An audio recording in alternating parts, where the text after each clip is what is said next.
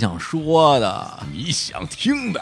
大家好，这里是日坛公园我是李叔，我是小伙，你好烦啊，好赖啊！我好好说话了呀。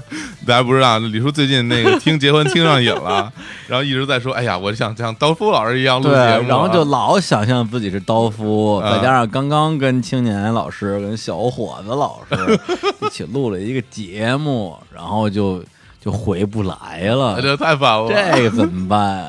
对，本来我一开始还说什么在日坛和在那个结婚里边我会做人格转换啊，就现在不用了，不用也不用转换也不用转换了 你就是老师。好烦。哎呀，刚才呃刚才我们聊了一期那个日本东渡再婚啊，呃，其实大家啊，嗯就是未来听我们这节目播出的时候啊，掐指一算，全都算出日子。对，全是才能看出日子。哎，最后你们可以连出一个时间线，哎，对，就像那个《凉宫春日》一样啊就是它播放的顺序其实并不是正常那个故事发展的顺序。大家一样，你们听到这个节目，我们播出的顺序并不是我们录制的顺序。哎，如果你们能够在背后这个像。呃呃，像研究《红楼梦》一样，草蛇灰线，考据考据下一下，我们到底是哪天录的节目，最后做出这么一张图表来，对对，毫无意义。对，不是，而且你还得去小心的去躲过一些我们的烟雾弹。对的，很多时候我们说是那天录的，其实不是那天录的。，对，有时候我们会在节目里胡说，有这你得防着点儿。对，我听你们说话好烦。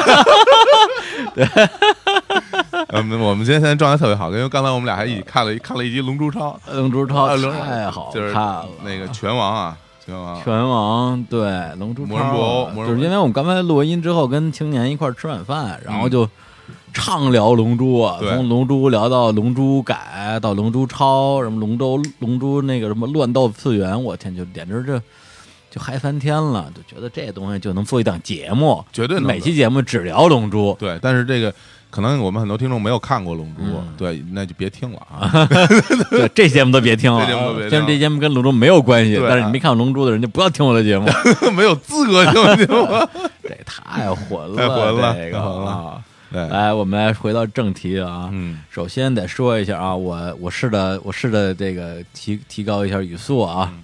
变成一个快速的刀夫，快刀，快刀，快刀斧，快刀夫 嗯。啊，斩乱麻。你你我是刀，我是快刀，你是乱麻，又回去了，这语斩了你，这谐音梗。特别烦。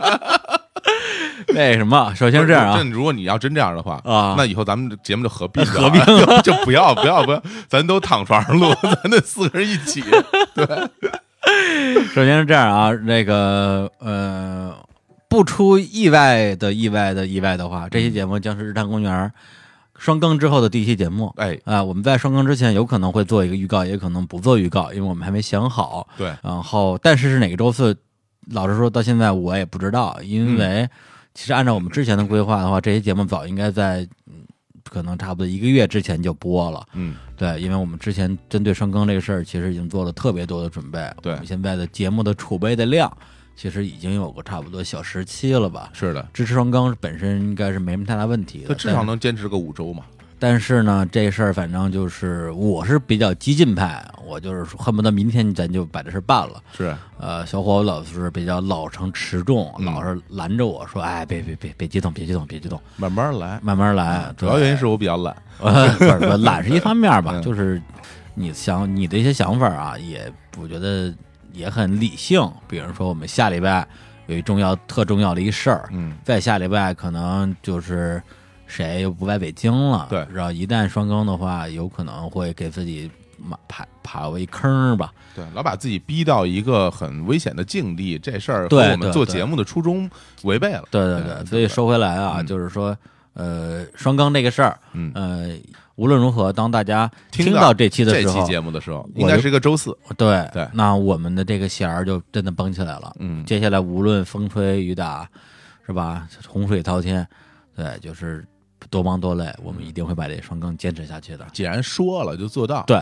对，所以呢，这期节目是一什么节目呢？是一期跟大家留言互动的节目。对对，因为这样的节目形式其实是我们一直想做的。嗯，然后因为日常公园开播以来，在各个网络平台，包括微博、微信，然后这个还有各个播出平台，对。平台里边留言最多的是网易云跟荔枝，嗯呃，尤其是网易云吧，嗯。然后其他的一些播出平台，像这个蜻蜓、喜马拉雅、凤凰、多听、企鹅、零零散散也有些留言，我们也都看了，嗯，对，但是呢，就是呃，的确是没有能力说每一条都去回，对。因为有时候不忙的时候，可能我们回一点，忙的时候可能一期节目我们都回不了几条吧，对，所以我们说，要不说还是录节目吧，因为很多东西打字儿多麻烦啊，还是说省劲儿。但是大家相信，我们都看到了，啊这是没问题的。因为我反我反正没事儿，我就会看大家反馈。，对对对做节目本身听大家反馈是一个很有意思的一过程。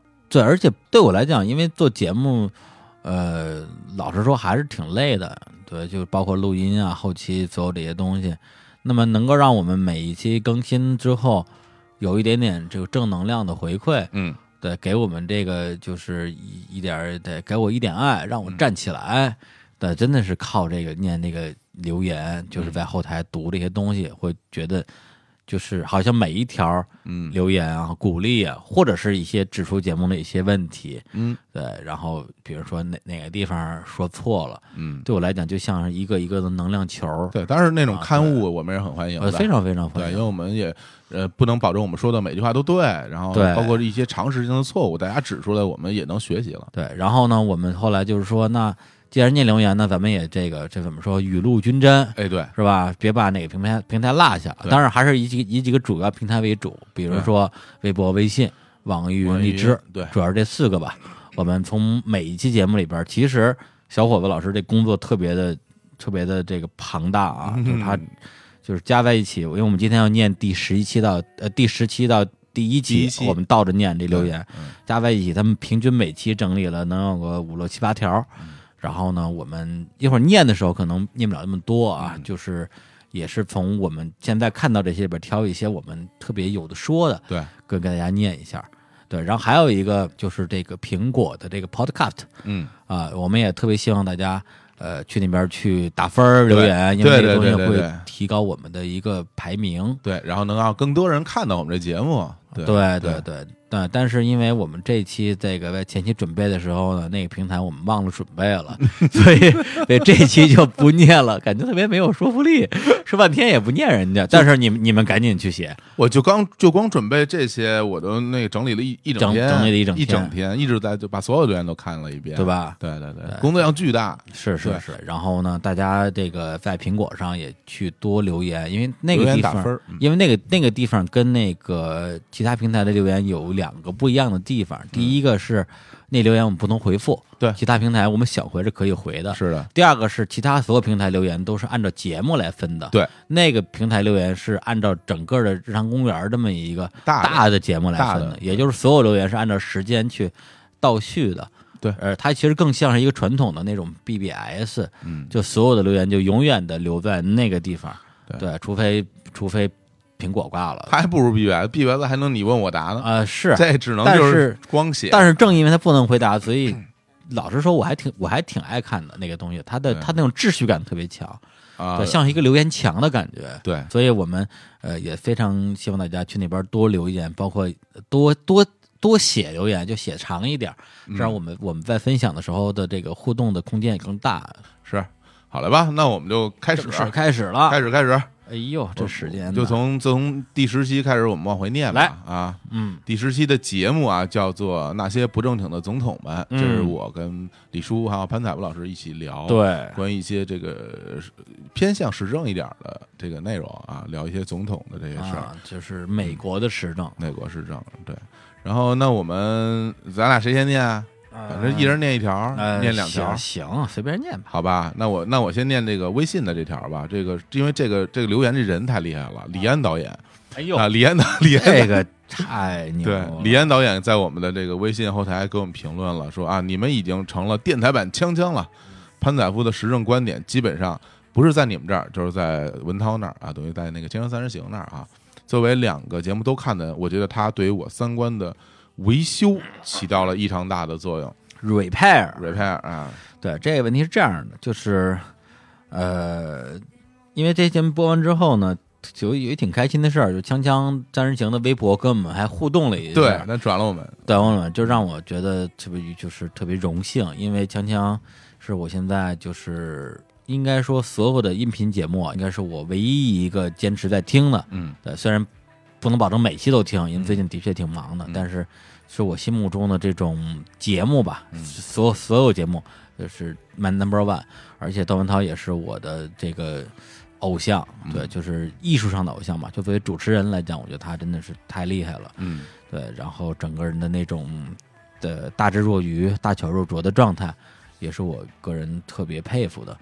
然后像这个潘采夫，对，当时把他就是请过来一起来做节目，其实跟他也深度聊过这个事儿，就是说嗯。你有你已经是锵锵的一个常驻嘉宾了，对啊就每每星期恨不得就去个一两次吧，对，那你你为什么还呃希望对来日产这边来做？因为他对于加盟日产这个事儿自己还是挺积极的，对，对，因为他我觉得跟其实跟我们有点像，就是他嗯。有很多的输出的欲望，嗯。他有很多话想说，但是锵锵毕竟是那么大的一个舞台，对。很多时候首先主题不是你定的，是节目组定的，嗯。然后呃，在很多时候潘采夫他也未必能够在节目里边一次性把自己所有想说的东西说完，嗯，所以他其实还是需要一个发声的平台，是，对，就是这个啊，就是传递一些个人的个人的观念吧。对，所以呃，日坛对他来讲是一个很很他认为很好的平台。那那对我们来讲的话，能够跟潘百夫这样的，呃，真的我觉得从他的一个知识积累嗯。到他的整个的一个人的状态啊、视野嗯。的人一起来交流，真的对我们来讲也是一个挺好的学习的过程。对，包括他介绍来的很多嘉宾，嗯，对，完全就是拓宽我们教养的范围，教养 对，拓宽教对，养，包括时，间砍柴，还有那李支书，李李支书那期太牛了，特别火那个那个我太喜欢了。就因为你没参加嘛，是是是是，所以就聊特别好，对，我来念一条留言啊，嗯。这留言这个人叫杨戬啊，二郎神啊，二郎神嗯。叉叉 BT，嗯。这是他。然后呢，我觉得李叔啊，还是别说这个政治了，嗯，确实是吃瓜群众。哦，对，然后这个呢，其实跟刚跟刚才我说的是一码事儿，嗯。就是我之所以想聊这些东西，就是因为我不懂。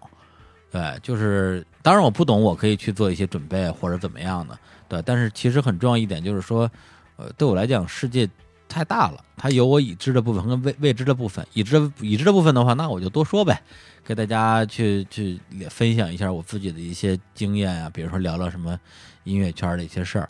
对，但是老说这东西也挺没意思的。对，嗯包括其实到现在还有一些人，呃，听众给我留言说：“哎，李叔，你那个我特别喜欢你之前做的明知故问那那个那个那个栏目，嗯什么时候继续做呀？”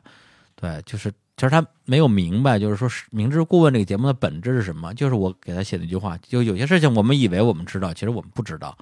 对，就是当我在节目里边去做出做出做出一个设定，将我们的视角伸向一些我们真的是非常陌生的，呃，或者是难以驾驭领域的时候，它其实就是我做当时做《明知故问》这档节目的一个一个本心吧。嗯所以，一个节目叫什么不重要，嗯对，它是什么最重要，对，就所以说，就是你说这他他说这个这个我不不懂政治啊，这嗯吃瓜群众，我觉得说的非常对，对，但是我会尽我所能让这个节目变得，第一是有意思一点，第二个是能够让听众听的时候跟在现场的我一样，能够小有收获或者引发一些思考，我觉得这其实就够。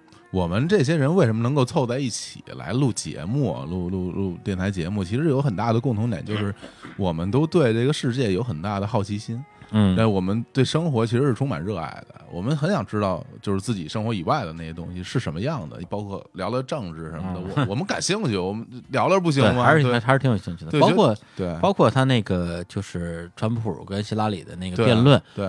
要不是为了录节目，我真的不会说把它整个全看一遍，对，就顶多看几分钟，知道这两个人是怎么回事就完了。但是为了录节目，真的是从头到尾看了一遍，包括他们俩的一些唇枪舌战啊，对，就是特别有意思，然后收获也挺大的。对对，所以很多时候节目对我来讲，它有点像是一个自己给自己设置的一个，你说是闹钟也好啊，或者是一个监督自己学习的这么一个工具也好，因为有这样输出的需求，让逼自己去学习。对，它就是一个反，就其实等于是一个反输入的一个过对程。对对对对这个特别重要。对，因为我我不是说我为了做节目而做节目，只是因为我为什么要做这个节目？因为我感兴趣。对，那我感兴趣，我我要能把它说出来，我要我得去学习一点东西对再。包括我之前我提过一次说。想做读书节目啊对，那很早在日常公园上线之前，嗯想法就是这个，就是想通过做节目逼自己读书嘛。对，所以现在李叔打算去开一个那个直播了，每天直播在那念美文，念美文啊，然后就吐不是那 收打赏啊，收很多小小拳拳、小拳拳。小水滴什么的啊。来，啊那我们年下一期节目啊，下一期节目，哎，这这是哪期啊？下期第九期啊啊，是第九期，到我花园来看花。啊，这是我跟李叔还跟 Hoki 啊去聊的这期关于 Hoki 讲述他的养花过程的那么一个节目。啊，对我自己，哎，真的，我我我其实我特别喜欢这期节目，是吗？对我我聊的特别的放松，又特又特别开心。对，因为那个养花这个事儿本身啊，我觉得就像，其实你看生活中有好多事儿，就是那种会让你觉得你一听这个这个这个词儿，你就会特放松。比如说养花儿，你说嗯，你听养花就觉得啊，就是一个特别放松的一个事儿。嗯一堆一堆花儿放在阳台上，浇浇花儿，然后除去去虫，然后翻翻土，整个那个状态是一种很很放松、很休闲的一个状态。包括钓鱼，啊，你听这个词儿啊就觉得不累吧？会觉得就觉得哎呀很放松。觉我被抓起来了，对，钓鱼执法是吗？对。钓鱼对对，你看一钓鱼，呃你也觉得，哎，这钓鱼就往那儿一坐呗，晒着太阳，然后那钓着鱼，喝着被被太阳晒热的啤酒，在嘴里爆炸，就是那种感觉，就是很很舒服。我很喜欢这种，因为我很对对我，是这期虽然跟我说，就是说特别喜欢的听众没那么多，但是的确是我在前十期节目吧嗯录的，觉得挺高兴的一期。很放松啊。对，和我们家呼可以，那真是，老老你们家呼屁，哎呀，这说是就是，嗯你知道吧也？也只能是你自己想 对，就说说呗，来吧对够个嘴瘾还不行啊？念那个念念大家留言，你先来。呃，两个念两个吧，个一个是这个，呃，有一个叫，哎呦，Scrum King 嗯。的人说，每个人在表达自己真挚的热爱的时候都特别迷人。嗯。虽然我就是胡奎老师口中那种怕屎、怕尿、怕土、怕虫的女孩子，哎。但这期节目依然让我连听两遍还没解馋，给胡奎老师点赞。嗯，对。然后我就念，我就这这我就念一个特别很短的留言，但是啊但是这留言我很喜欢啊，啊，叫笑眯眯的喜乐君。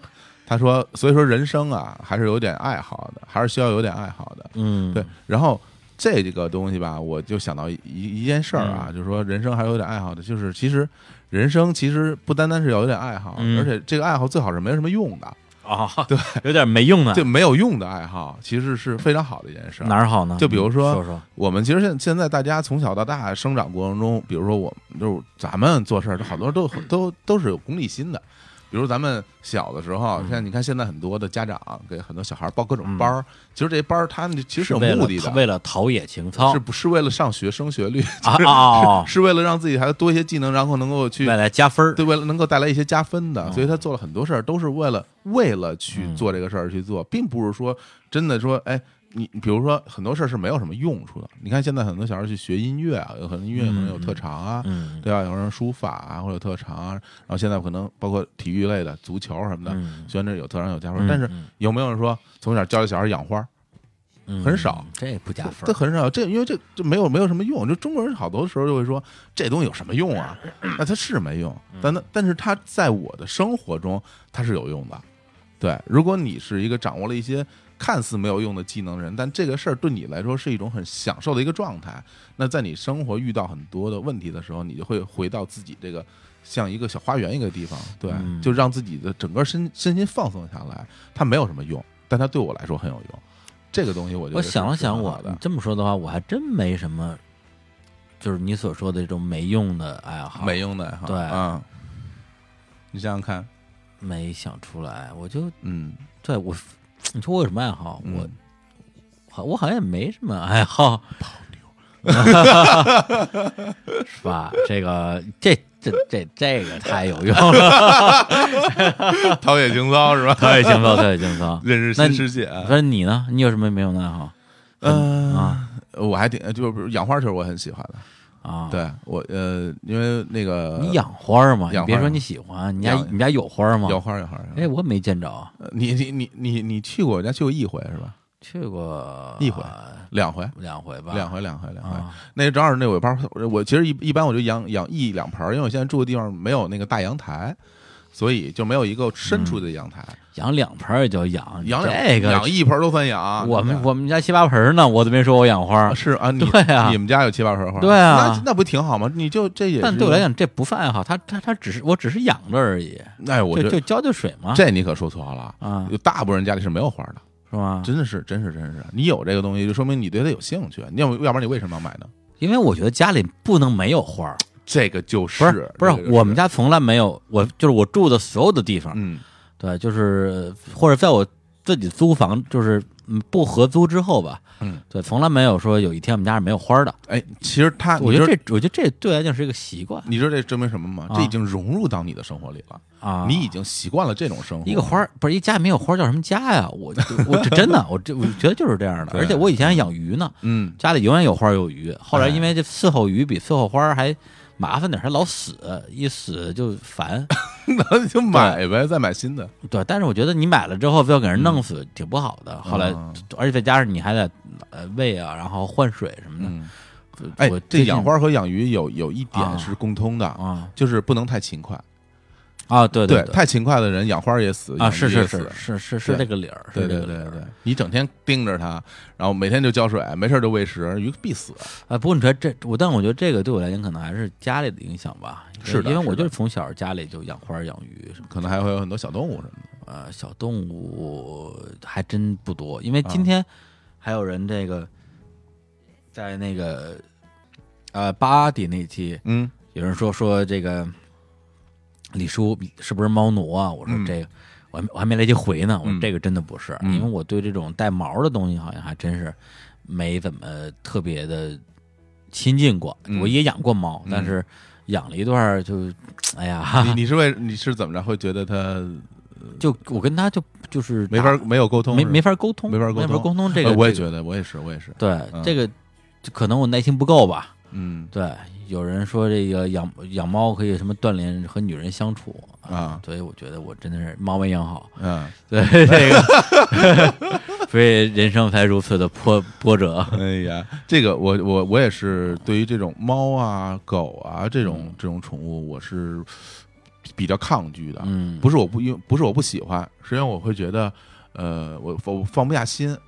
就是说，比如说，比如咱俩现在在录节目啊，然后呢，如果我我屋里边有一个猫嗯或者一个狗，然后屋里没有人去管它，我会觉得哇，它在一个人在屋里行吗？嗯这个这这有吃没吃啊？什么？包括有时候咱们可能会去上海或者到一个很远的地方去，你给它放屋里好几天，我会觉得特别，不别是不是，你不可能放屋里。对啊你要是离开几天的话，肯定要寄，已经出去肯定要寄养，然后你会担心它它有没有吃好啊，有没有被照顾好，我会特别责任心比较。强啊。对，所以但是养对所以养选你选择不负责任。对，就是就宁可不要了。对，因为我我会特特别特别惦记着，嗯，所以养鱼其实还行，鱼这个一个星期死不了是不对啊，你就往里一个往里一搁就行了。而且金鱼啊，中国中国啊啊热带鱼不行，热带鱼比较娇贵，啊啊！对对我都是养热带鱼，因为我觉得带鱼好看，金鱼太胖了金鱼啊啊我不喜欢胖子。这个人类社会吧，不选胖就算了，鱼类社会 他妈这胖也他妈受歧视，我真觉得这这这是怎么那么难啊？这生不活不没没，我当然歧视，我嗯就是一胖子我歧视谁呀就？就跟咱咱俩可都不熟啊，哎呀，咱们这这跟留言也没什么关系。这没事儿，我们就是借着聊吧。借着念留言这个劲儿，聊啊聊聊点我们想聊的东西就完了对。对，本来就是这样嘛。你真以为我要说你们想说的东西，我想说的。啊，你想听的啊？来，我们下一期第八啊期啊，第八期是如何拔高一个作品。呃，这期那个评论和点赞都特别多啊，就是，这期大光网易云就一百五十多个评论，一百五三条评论，一百五十二个点赞，还有一个人那个啊只评论没点赞。怎么回事啊？可不是这样了。啊啊，不是这样，当然，你以为谁他妈又 又点赞又评论？你以为都是那种发了朋友圈然后自己给自己点个赞的人吗？对，并不是这样。我全是点的赞都是给自己评论点的赞，是吧然后所有的所有的人那边都有一个赞，对，有一个赞，赞自己是吧？自己啊，对，如何八卦乐作品，这是李叔和 Sam J 啊俩人录的这个节目啊，对，然后讲了一些电影讲了三个作品，一个是科达萨尔的《正午的岛屿》，一个是呃，就是那个《七语原声》一个电影，嗯。然后还有一个是这个老片儿了，嗯。野井俊二的那个叫呃《烟花》吧，嗯。对，就是做一个分享，嗯，然后艺术分享，对，而且这个也是我跟大师我们俩很喜欢那种状态。好像有一个留言说，说这个人叫不求上进的痴子啊，嗯。在网易云的留言说李叔，呃，说在那个瞬间我理解了，然后大师说了好几遍，那就好，那就好。听到这里好感动，说多么幸运，就算世界这么大，也愿意陪你当一个笨蛋也好啊。因为大师在这些节目里边有一句经典的话，就是世界这么大，而我是个笨蛋。嗯，然后李叔左拥火总，右抱大师，真是人生赢家呀。真是，嗯嗯，就是你来你来呃给点评一下这个啊，点评一下点评一下，点评一下，我觉得其实就是每个人都有不同的朋友围绕在你身边就是包括你大家听节目可以听到嗯。大师、呃王总，还有一些关系很亲近但可能往来没那么密切的朋友，嗯。对。但是我们跟他们去相处的话，其实也未必说要像生活伴侣那样啊，天天联系，天天联系，啊或者说所有的地方都都都都特别配合，同步各种特别契合。，对，嗯因为我跟大师，我跟他之间最高质量的对话，其实都是在一些作品的一些讨论，就即使就不是在不录音的时候也是这样的。其实你们录这期节目，在我看来就是把啊你们平时的啊交流搬到了节目里，是仅此而已。是你们在你们俩在打电话的时候，就是大师就是这么非常的卑鄙，就我们俩嗯从哪年啊？从卑鄙。从零九一零年打电话的时候，嗯他当时用的还是一魅族吧，嗯因为因为安卓机通话录音功能非常的方便嘛，对，啊他全给录下来了。啊他那天给我发张截图，就是他整理的我们俩的电话录音列表，全录了。他说咱们还录什么节目啊？这些东西拿出去全能卖钱。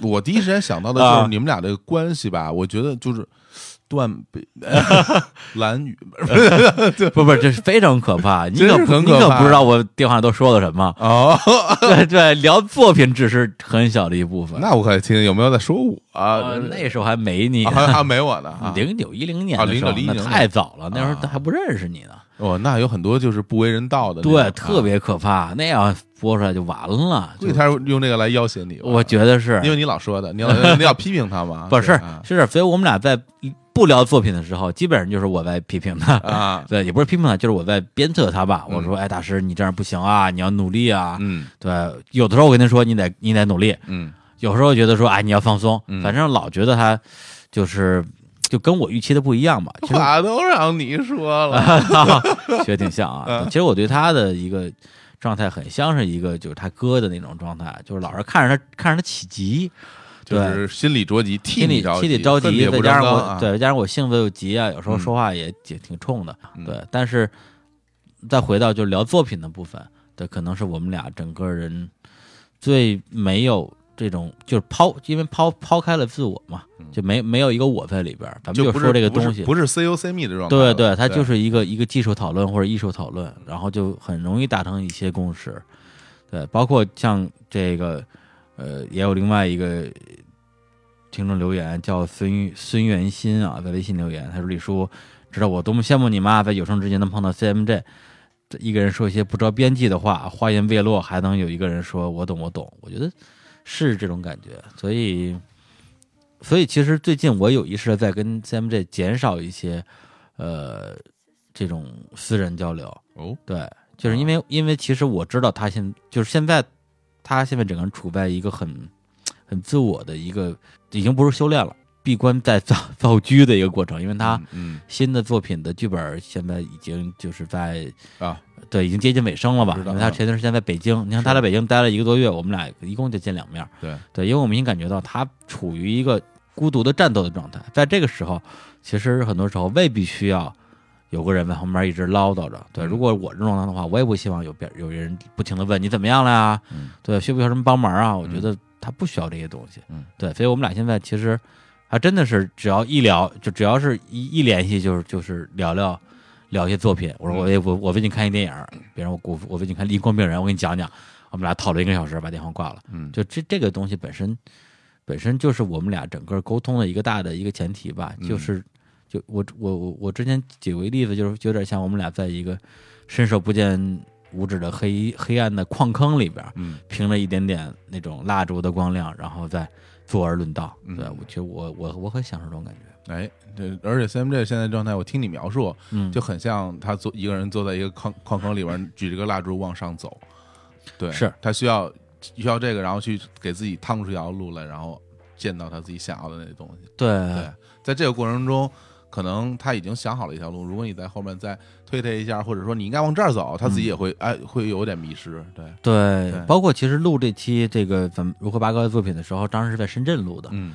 对，那时候大师因为相当于是他病愈复出之后第一次录节目，嗯。之前已经有大半年没有离开过家乡了，一直在江西的老家养病，而且因为每天在家待着，其实说话说的也非常少，嗯对，就是不太跟人类用用嘴交流吧，更多是打字儿。嗯其实他刚开始录音的状态不是特别好，在这个过程或者背后，呃，大师他在让自己能够进入一种录音的状态这件事儿上是做了很多的一些一些努力的。嗯对，然后我们上礼拜刚北京刚录了一期这个北野武的电影，这次我我们我们就真的是一气呵成，就嗯特别特别顺，对，特别包括大师录完之后，他也是这种长出一口气，觉得说、大家都知道爱惜羽毛嘛，嗯所以他把录音这个事儿看的也是非常非常重，像他的作品一样重，嗯所以就是容容易第一个是准备过度，然后蕊过度，但是一但是一过度之后，反而他在真正录的时候就会不那么放松，不就怕自己说的还不如自己蕊的时候，但但是你不可能跟你蕊的时候说的一模一样。对，然后又想又想重现当时说过的那些话。对，但是同一个话你说第二遍的时候，难难免会丧失一些激情。对，所以这次我跟他还有武术一老师聊着北野武这期，真的聊得非常的痛快。就哪怕最后播完之后，有的人说啊，是不是聊的有点儿呃散啊？我觉得这些东西都不重要了。对，重要的是大家能够非常轻松自如的去做一个自我表达。对，然后你说到武术一这个，这正好有一武术一留言啊给大家念一下。吴老师，啊，吴老师留言是：你们这个形式录下去，就可以顺便做酒店评测了。对因为这个是很逗的一事儿，因为我们日韩在前期啊、就是等于这前十期的时候，我们的录音的位置是换了一直在变的，换了有五六个地儿，对，不管是在北京，其实也不同的地方在录，北京崇文门录过，对，然后你们家我家录录过，大望路录过，，然后在上海录，然后上海就在两个酒店还是三个酒店录过，对，又在然后深圳的酒店也录过，对。然后，因为我们在北京以外的地方都是在酒店里录嘛，对 对这五十一开玩笑说你们这做检评测了，对，每次都是就就跟金承志说似的，说我能问问为什么我们每次录音都要开房吗？哎是，对就是现在想起来都是挺快乐的回忆，其实当时也没觉得艰苦。没觉得艰苦，对我们就是不觉得自己有多惨，对，就拎着个，箱子去酒店，夸夸夸把录音台一线一插，嗯开始录，这种感觉嗯。特别 engineer。是啊又不是你拎着箱子，不是 你在深圳深圳我拎着箱啊，在上海然后咱俩我拎着箱子跑过去，然后其实你不觉得很不是上海也是我拎过去的，设备是我从深圳从从深圳拉到上海的，哎，只不过是你接的线。我接的哎，那那你接的线。那有一次是我我第一次是我拉过去的，对。然后后来那和那设备就放在海，放上海了。放上海了。然后后来我拿过来，对，然后每次在那里边去打开时候，你总有一种做电台，真的是电台啊，永不消逝的电波。而且上海那种老房子里边，你感觉就是那个时期。啊。的，那那那个故事啊，你感觉哎，心里还有点忐忑，其实嗯。并没有啊，把你带入到一种谍战片的那种这种气息里了。挺快乐的。对啊，嗯想起来就很好玩儿，这打一枪换一地方啊。啊，大家换地方。来，我们下一期啊，对这个第第七期哎呦，刚说到上海就就就到上海了，我这完全好像人觉得我们在在是用那种生硬的过渡，啊就是弗洛伊德过渡。晚晚会里边那种串场，对，很多晚会里那种串场强行串场，对，对。这期节目就是这期包括呃包括哎上一期哎啊对，这期跟上一期，再上一期是人家攻略第一世嘛，嗯。这两期都是在上海的那个御花园 studio，御花园那个酒店叫御花园，它在哪条路来着？淮海中路啊宇宙中心。宇宙中心，对，特别中心，在那儿录的。然后呃，第七期是叫“身体被掏空，彩虹在天上”，哎。然后这个名字其实是对照着这个一个呃毛姆的小说嗯。叫《月亮六边士》对，去对应的，就是嗯当你去仰望天空中的明月的时候，也不嗯。忘拾起地上六边市。哎。这就是很多的媒体对嗯。金承志这样一个人的一个评价吧，对。包括对彩虹合唱团。对，所以说这个的话，我觉得正好可以说一下咱们俩。就是刚刚从上海回来，而且是我我从深圳，小伙从北京，对。专门跑上海去听他们的演出，而且我们俩去之前就商量好了，这次去就是玩儿，对，就别录音了，就调音台什么都不带了，因为也挺累的，嗯，对，好好去欣赏一下。而且金承志他因为他彩虹合唱团的那个叫《永恒与一日》嘛，嗯，对，然后的一个演出，肯定前后也忙疯了，就嗯也就别给他添乱了。对，我们就去看了一下那他那个，就是相当于是，呃，前半场是一些偏严肃类的作品，也有一些国，而且翻唱的经典作品比较多。对，包括之前我在我们节目里放的那个，呃，那个邦周伟那首歌，嗯，呃，他们也的呃，Billy Joe，啊，对对对对啊对，比利乔比利比利赵，啊比利赵的哎对对，那个一路火色。邦州的差，比利赵那首歌他们也唱了，嗯，然后在下半场就是一个完整的落霞集。落霞集对第一次听，也是对第一次演他们呃，不是第一次演是一月份，哦咱俩不是没抢着票吗？哦哦忘了那次他已经他演了这个是吧？演了，那次是首演，哦这次是第二次演对，哎对对，因为这是等于是他的一个加演，加场，因为当时卖票不是卖淤了吗？对，好多人抢了票之后进不去，他们就为了，因因为他那个系系系系统崩溃了。给，大家一个给大家一个等于加了一场，对，加了一场，又是瞬间秒光，幸亏嗯。我们俩脸皮厚，嗯，强行要票，强行蹭了两张票啊，这个就就得偿所愿。嗯，其实我如果真的是讲《落霞记》这个作品，我都觉得能讲一期节目，肯定可以，因为就是在十里北涛公园彩虹被天上这个新承志做客日坛公园的那时候还是做客啊，嗯。然后的一些节目里边，他讲了这个落霞集的一个创意，就是说一个小男孩跟他的父父父亲母亲，还有一个小小狗啊，小狗叫什么来着？卢卡，卢卡，然后到一个岛上，然后度过了自己的一生。那个时候听他叙述的时候，已经觉得很美好了。但那时候他还没写完，那时候他可能写完了，但是还还没有没有没有没有练有没有公开没有公开演出过。嗯嗯结果就是带着一个很美好的想象嗯去听那个，就是它是一个七部曲嘛，嗯就七首歌连着套曲套曲唱起来。一气呵成，对，就他的那个那个整个的那种带给我的画面感就就超出我的想象，就嗯太美好了。就是，而且你大概可以想到它七部曲中间的起承转合，嗯什么时候这个故事可能会有一个一个嗯情绪上的一个变化，对，但是它既能够让你猜得中，又能够超出你的预料，带给你那种情绪情绪上的冲击。我真的我不知道这个东西什么时候他们的这个录音室版本啊会在网上上线，嗯但当我觉得大家无论是未来有机会去听彩虹合唱团的现场，还是他们落霞集出来之后，我非常非常值得推荐。当然，更详细的部分，我希望下一次回头我们在节目金里承志节目里下次来录音的时候，因为我跟他约了那个五月份录音，对我们其实我们俩其实心里都有一肚子话想说这个作品，嗯对当天演出完了以后，我们俩就沟通了一下，当时对但是这不能不能再说了啊，对，不能再说了，我可不能再说了，这个对，对，再说一期节目就过去了。来，对然后念一下他的留言的留没念呢，言都没都没念呢，太想说了，啊都没念的，都没念呢。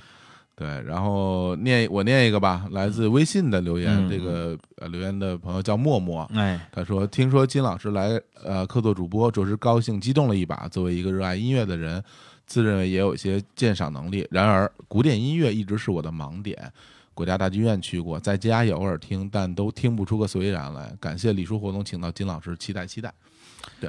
嗯，嗯，我其实这也是我们请金生日来做来做所谓的，其实他就是现在的我们这么一个系列节目的一个初衷。对结果弄对。了个比利乔嗯，A C D A C D，，ACDC 就听到大家听完，就本身我们的初衷是让大家能够欣赏古典音乐啊，那最后大家记住都是不要砸我的 不要砸我的录音机，没有开玩笑，但是我觉得就是这是他讲的一种方式吧，他会觉得这种方式他讲下去是一个他自己觉得很舒服的一种一种一种方式。没关系，这个东西因为他的系列节目也刚 也刚录了一期，是未来还有很多的呃一个调整的空间吧。嗯，对，然后这这个也是希望，就是因为我跟还是回到刚才那个关于说聊政治那个话题，嗯也这个这个也一样一。样一样一样。我跟李叔其实对古典音乐我们都充满了充满了 向往，当然李叔是完全一点儿都不懂啊，一点儿都不懂。我呢是我在中学时期也参加过一个管乐团，也学过长号，但是我当时其实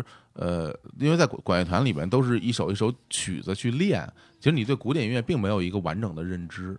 就并没有、对，所以说我也想通过他的这种这种，而且而且管乐团和整个古典乐团完全还是两回事儿。啊，对，因为管管乐团整个很多都是进行曲，啊，对，然后那这但是金志他自己从小学音乐，然后他要学指挥，然后他对于古典音乐的这种全面系统的认识，我们也想从他身上嗯得到这方面的这些如何入门儿，对，对，而且如何去聆听，而且他的讲法呢，还不是特别传统的，就是说，因为最近什么喜马喜马拉雅有一个叫田一苗的哎对，嗯，古典音乐课程卖的特别火、啊，我没来及买，我准备买一下。他那个可能是更的是一一二三四五六七的讲，有可能呃，老金的讲法，更像是这种一海十倍，就是说，哎，这儿给你刨一刨一锄头，嗯，挖出一筐金子来，哎，你嗯。听听，那儿刨一锄头，我觉得都是不同的思路吧。对，但是我我相信以老金他自己整个人的那种。呃，状态，对他讲，包括他写作品和他讲事儿的这种这种方式，他其实是会有一个完整的一个套路的。我们慢慢听，慢慢肯定慢慢慢慢我们就对会，听进去。哎，古典音乐是这么而回事儿。而且我把话撂这儿了，对，金承志嗯啊，嗯，你再火 也得跟我这接着录，要不然我就 你能怎么样呢？我就在你家待着不走。也只能这样了。对，那我能怎么着？那彩虹真的非常火了，嗯非常火，非常火。然后另外几个留言我快速念一下吧，因为嗯大家也挺辛苦的。嗯有一个叫酸丁的啊，网云的留言，喜欢题目啊，有种月亮六便士的感觉。嗯有一个这个女雨宁了，说终于更新了，一边听一边写方案，有种回到学校图书馆做作业的感觉。还有一个叫杨零八幺四的，说留学生回住的地方听的时候，彩虹都已经就快哭了。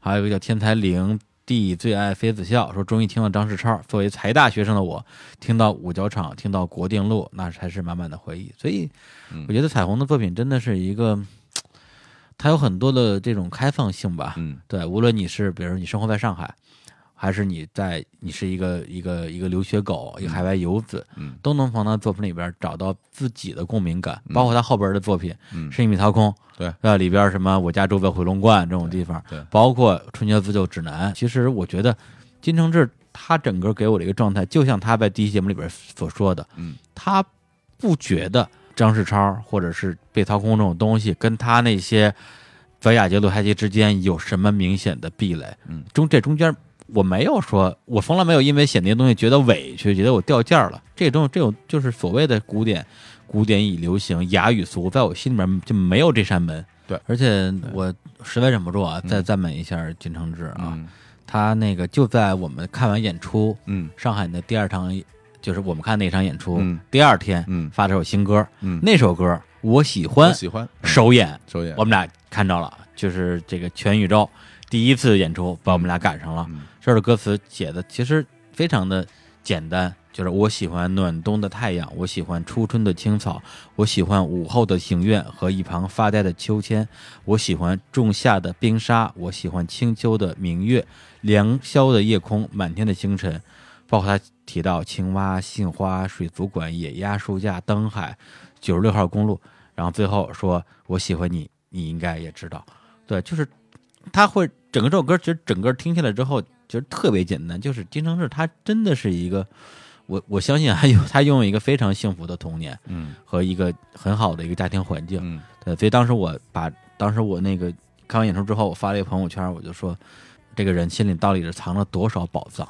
嗯对他心里能拿出来的都是一些美好的东西，而且是真诚的美好，不是那种词汇堆砌出来的东西。嗯，我觉得那个我在听我喜欢这个嗯这首歌的时候，其实我听到他第一句，嗯我就有点就是，啊，我觉得我有点感受吧，嗯就是我听了他第一句唱我喜欢什么，我我就知道他最后一句要唱 我喜欢你，就是嗯，因为嗯 你能其实你能感觉出来他描述的那些画面，他想说什么。对对对，他想说什么？他想说的那些东西，或者说就是一个男孩面对一个女生的，是不是那种心里边的那种感受？对对，就是他到底这个话是对谁说的？对，因为他在一样一样的描述自己喜欢的东西，是，他是在对自己说吗？嗯。还是对自己的朋友说？都不是，他把自己所喜欢的这个世间一切美好的事物一一罗列出来，对，然后最后说你嗯。像他们一样美好，是的是的。就是这样一个东西。今日描绘出来的那幅画面，我觉得就是一个水墨画，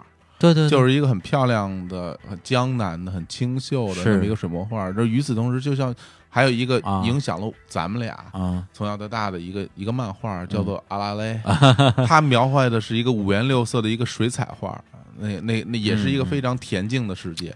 他描述这也是一个非常恬静的世界，都特别美好。真的是。我后来我当时写了一段短、短乐评，哎呦发在微博上。我我是这么写，我说我说白云小溪，绿树蓝天，清风拂面，撩拨心弦。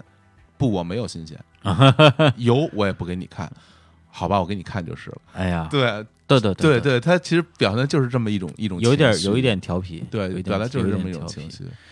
真的人不可貌相啊！对一个长成那样的人，这老老金写出这种歌啊，老金长很美的，你忘了那照片？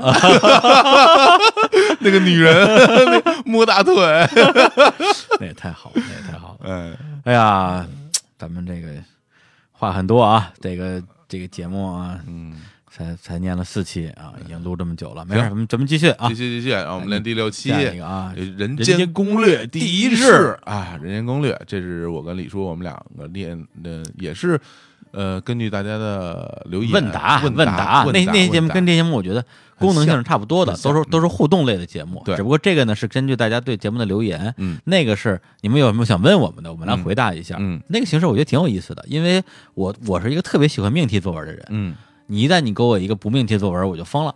就不知道写什么，但是你只你只要是限定的问题，我我觉得我都能去组织一些语言啊，或者是自己的一些一些人生人生经验吧。嗯嗯，对，然后这期节目当时也是在上海，我们俩说，哎呀，录个啥呀？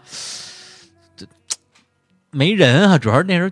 当时在上海，其实有几个嘉宾都可以录，但是那、那那那天正好都不在，嗯，对，然后说咱们俩录个录个啥呀？来，咱们咱们回答点问题，回答点问题吧，谢邀是吧？Q A 啊，对 Q&A 了一下嗯，Q A 了一下。然后这节目我我我很喜欢啊，然后念念大家的这些留言。我我我我有一条留言，我特我一定是想念一下，我觉得这些留言特别特别好。嗯，呃，叫年富力强的人精哎呦啊，说真好啊我会说南京草莓让火总花下海口掺和十二月三十号后沙在星光现场演出嘛。嗯嗯我为什么要念这个？啊，因为现在回头再看起来啊这个留言的时候，因为那个时候我们并没有去演这场演出啊。那时候这这对八字没一撇对，然后那个后来，但是我们现在回过头来看，其实是已经过了三个月了，因为现在已经三月。哎呦，真是好快啊！对，就感觉哎呀，当时就想起当时在在南京草莓音乐节上和傅涵嗯，去说到这个事儿的时候，我还没有一口答应下来。我说啊，我说我很想演，但是我跟要跟青年老师商量商量。啊然后再包括我们之后就做了好多好多事儿，我们一起来决定参加，然后我们来一起对找乐手来组组成一个演出阵容。对，你想那个时候就是相当于本来我们录音就挺多事儿的，突然之间多了一演出，对这个事儿其实真的是很对大的因为要要排练，对，而且包括我们日坛公园的加盟，对对我跟李叔我们两个在里面的担任主持，嗯，然后我们一起对大家你在那你在那边跟青年你们排练那些老歌排，练歌曲，我在家里练喊麦，练喊麦哎呦，累死我了，真是，然后叫了叫了小五和王子，我们就是然后我们一起去排排练排练，对这些事儿，一直到最后那一天，我们去登上那个舞台，然后重新。我觉得像，因为作为日坛公园是第一次公开在这种场合和大家见面，但青年小伙子已经那么多年没有演出，对对，然后站在台上去演，那那时候最后我记得特别清楚，就是我们演到最后一首双子座的时候，嗯我让大家把手啊手机的那个闪光灯都打开，我不就是学那个对彩虹那个 对抄袭金承志？站在那儿就就那种感受，啊我就感觉啊，那种，我觉得就像这真的就是啊美梦成真啊，对啊，嗯，我觉得，当然，因为这是青年小伙子的场子嗯的，所以你有这种感觉，我觉得是正常的。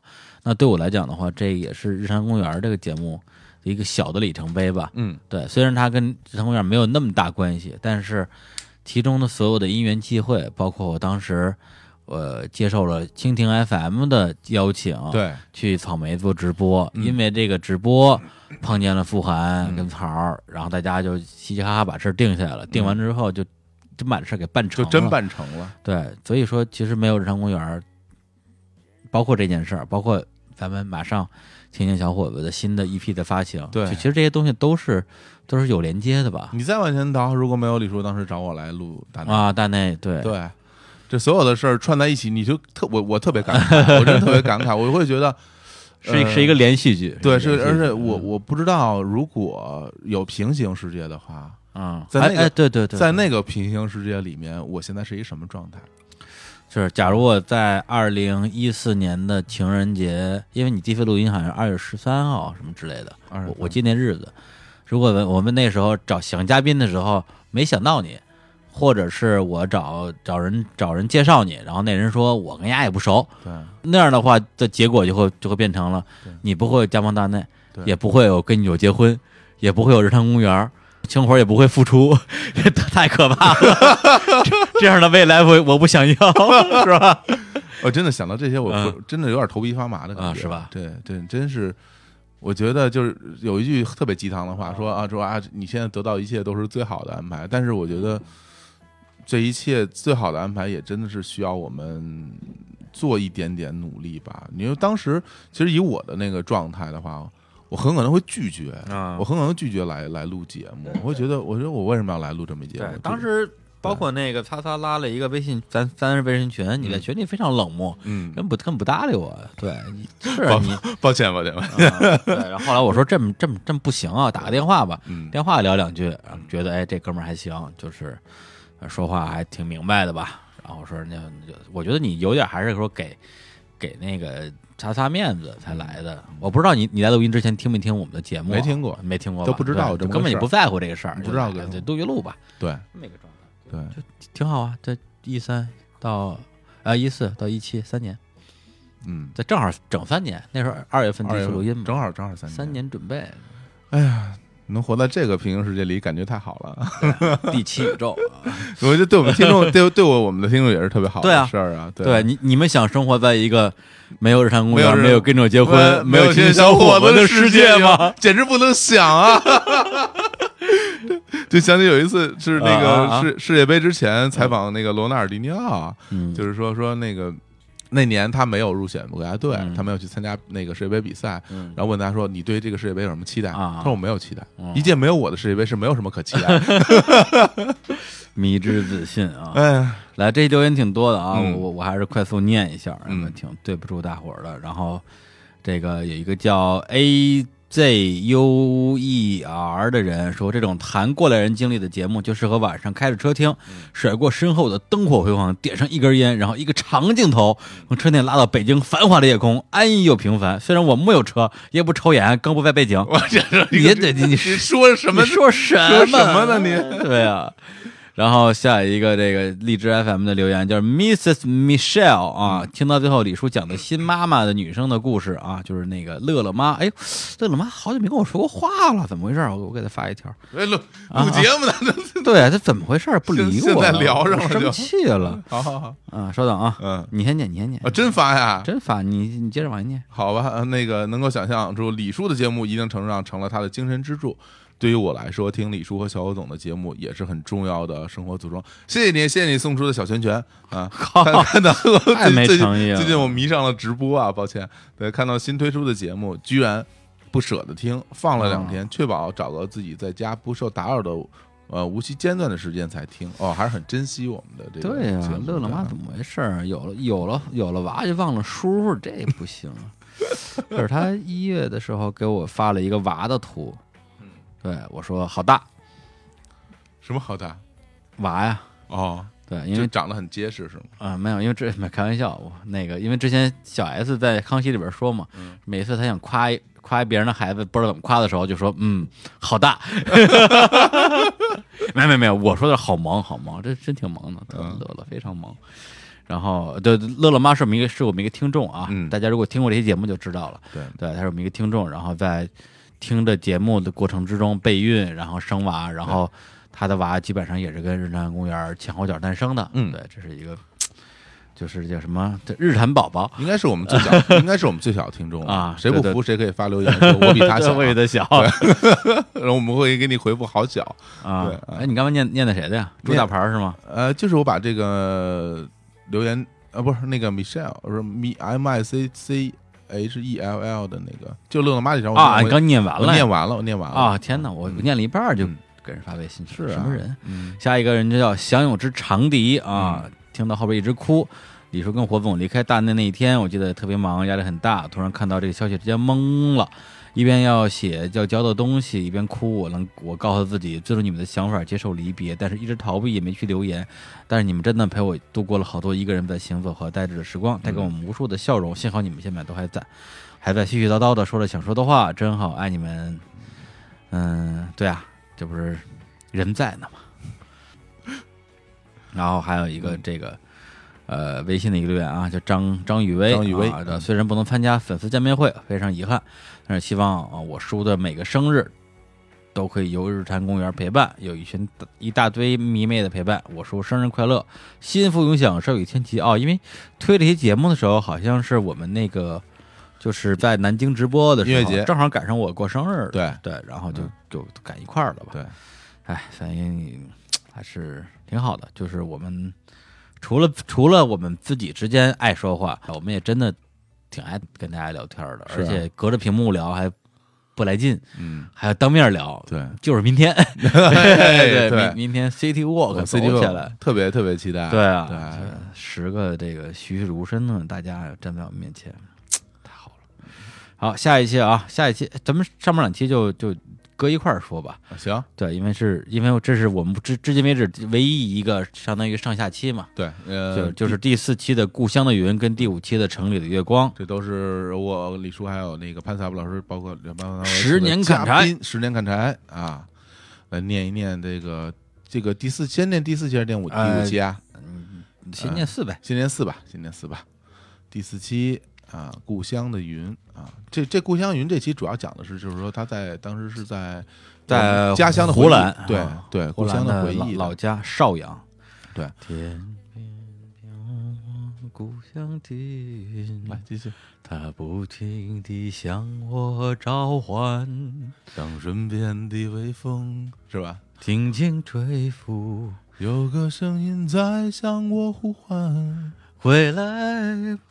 快来哟！咱们是给曲库君出题，来，先念《安静二零四六》，这期听的好伤感。啊呃，我不属于主播们所说的年代啊、可是我懂把高考当做鲤鱼跃龙门的那种感受。我没有故乡，没有一个可以遮风避雨的房子被当做我家。我和家人一起流浪，甚至没有童年记忆。啊、高考是那种情况下唯一跳出贫困流浪生活的唯一途径。幸运的是，现在我很好，家人也很好。嗯嗯，还有一个叫丽莎豆的啊，这个说，呃，最近有朋友开始感伤，我也觉得秋天跟冬天的北京挺让人伤情的。每当这个季节回家，我总是自然而然的想起记忆中的北风、灰尘、漫天飘的塑料袋儿，有时候竟然还想起破门帘儿、小贩的叫卖和匆匆的行人。今天听到砍柴先生最后一番假设啊，油门踩下去，鼻子酸酸的，原来都是矫情的乡愁。呃，这个名听众叫做放肆雷，他说每年清明都得回爷爷故乡挂坟，家里也是宗族，每次看到族谱都特别骄傲。清明回去都要从一座山翻到另外一座山，爷爷的父母、兄弟姐妹、祖父祖母全都拜得到。这几年留在那儿的人越来越少，我们这群后代人回去之后，就发现自己已经已经找不到这些坟了。对啊，还有一个一直留言啊，这个叫橘子和红茶说，虽然我也是长沙的，呃但是也有小伙总的感触。我是毕业之后单位的房产，到单位的房产公司工作，刚好开发项目呢，就是我们以前住过单位的一块地，眼睁睁看着在我眼前拆迁重建，相当于是自己把自己的房子给拆了嘛。嗯，对，还没建完，我已经已经从系统内辞职北上。我辞职的时候也是很多人质疑啊、劝留，毕竟是央企嘛。从此故乡对我只有午夜梦回，很多次我梦里躲在那片拆迁后的废墟里，撕心裂肺哭喊着，死活不肯出来。其实这一点觉得挺残酷而伤感的。嗯其实这期节目也是，呃，由于是念到故乡的这个话题吧，讨论嗯故乡话题，其实有很多朋友有一种很多的感受跟我们来分享。对，其实到最后我们看的所有这些留言，不外有两种情况，嗯。一种是像像砍柴、像潘柏夫，嗯。或者像我一样是。有故乡的人，对，我们对故乡会有一个呃，会有一个怀念，嗯。而这种怀念又往往去感慨于说自己故乡的变与不变吧，嗯。对。然后呢，还有一类留言是在感像小伙子老师一样，嗯。就是相当于自己的故乡在这种超级快，在这种大都市的快速的这种变迁之中，中啊，荡然无存，荡然无存没有没有一丝痕迹。嗯对，就是两种感慨吧。嗯那对于我来讲的话，我可能会对故乡的这种情节，甚至啊，我觉得甚至会超出很多所谓的这种异乡客。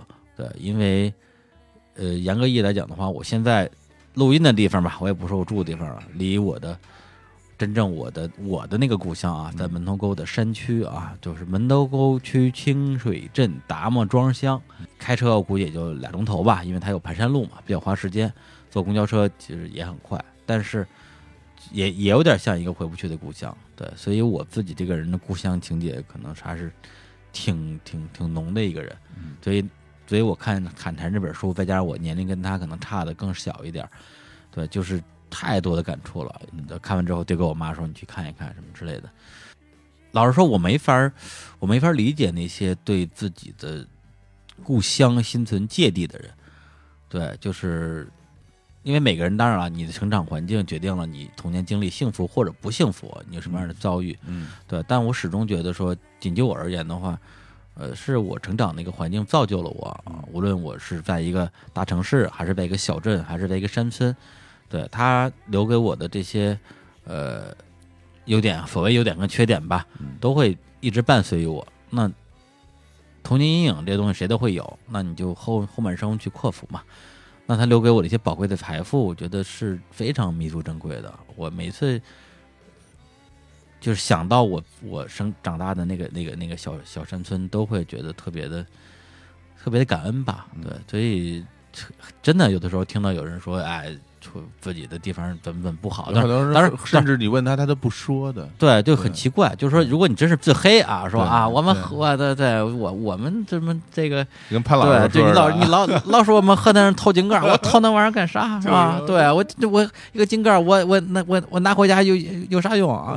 再再说了，我后院后院一堆，哎，我这这这这我这河南话有点不标准了啊，完全不是了，完全不对，因为最近我在努力努力学习嗯，家乡话，对我自己的家乡话，导致门头沟话，嗯。门头沟话，对，就其实不是门头沟话，是门头沟窄塘话。窄一趟话，窄塘话，对，因为前段时间也是连着看了两个纪录片儿，嗯。呃三个，一个是十几分钟的关于一个门头沟的窄塘话保护的一个片儿，二十几二十分钟吧，还有一个央视拍的一个叫什么西古道西风之类的一个一个系列纪录片，嗯，拍了十集吧，讲的全是门头沟，是，说的全是窄塘话。而且你说把这分享给我，然后第一集讲的就是达摩庄，达摩庄对，让我看，我给我看，我我我完整看完了，啊就是我觉得特别的，呃，怎么说呢？啊就是我原来不了解这个啊地方，然后我通过这张，我能感觉到当地人对自己自己生长这片热土 的那种热爱。对对，里边还有一个有一句话我印象特别深，啊就是是说，呃，这儿没有一个很很好的一个记录，嗯。对，一定要好好编一下。啊，对对，不是就斋汤话这么说，就是说这个这个大木庄吧，嗯，这个得搞旅游，嗯。搞旅游，呃，好带标准，嗯，带有个传说啊，你说你说这大漠老祖跟咱们这儿有啥关系？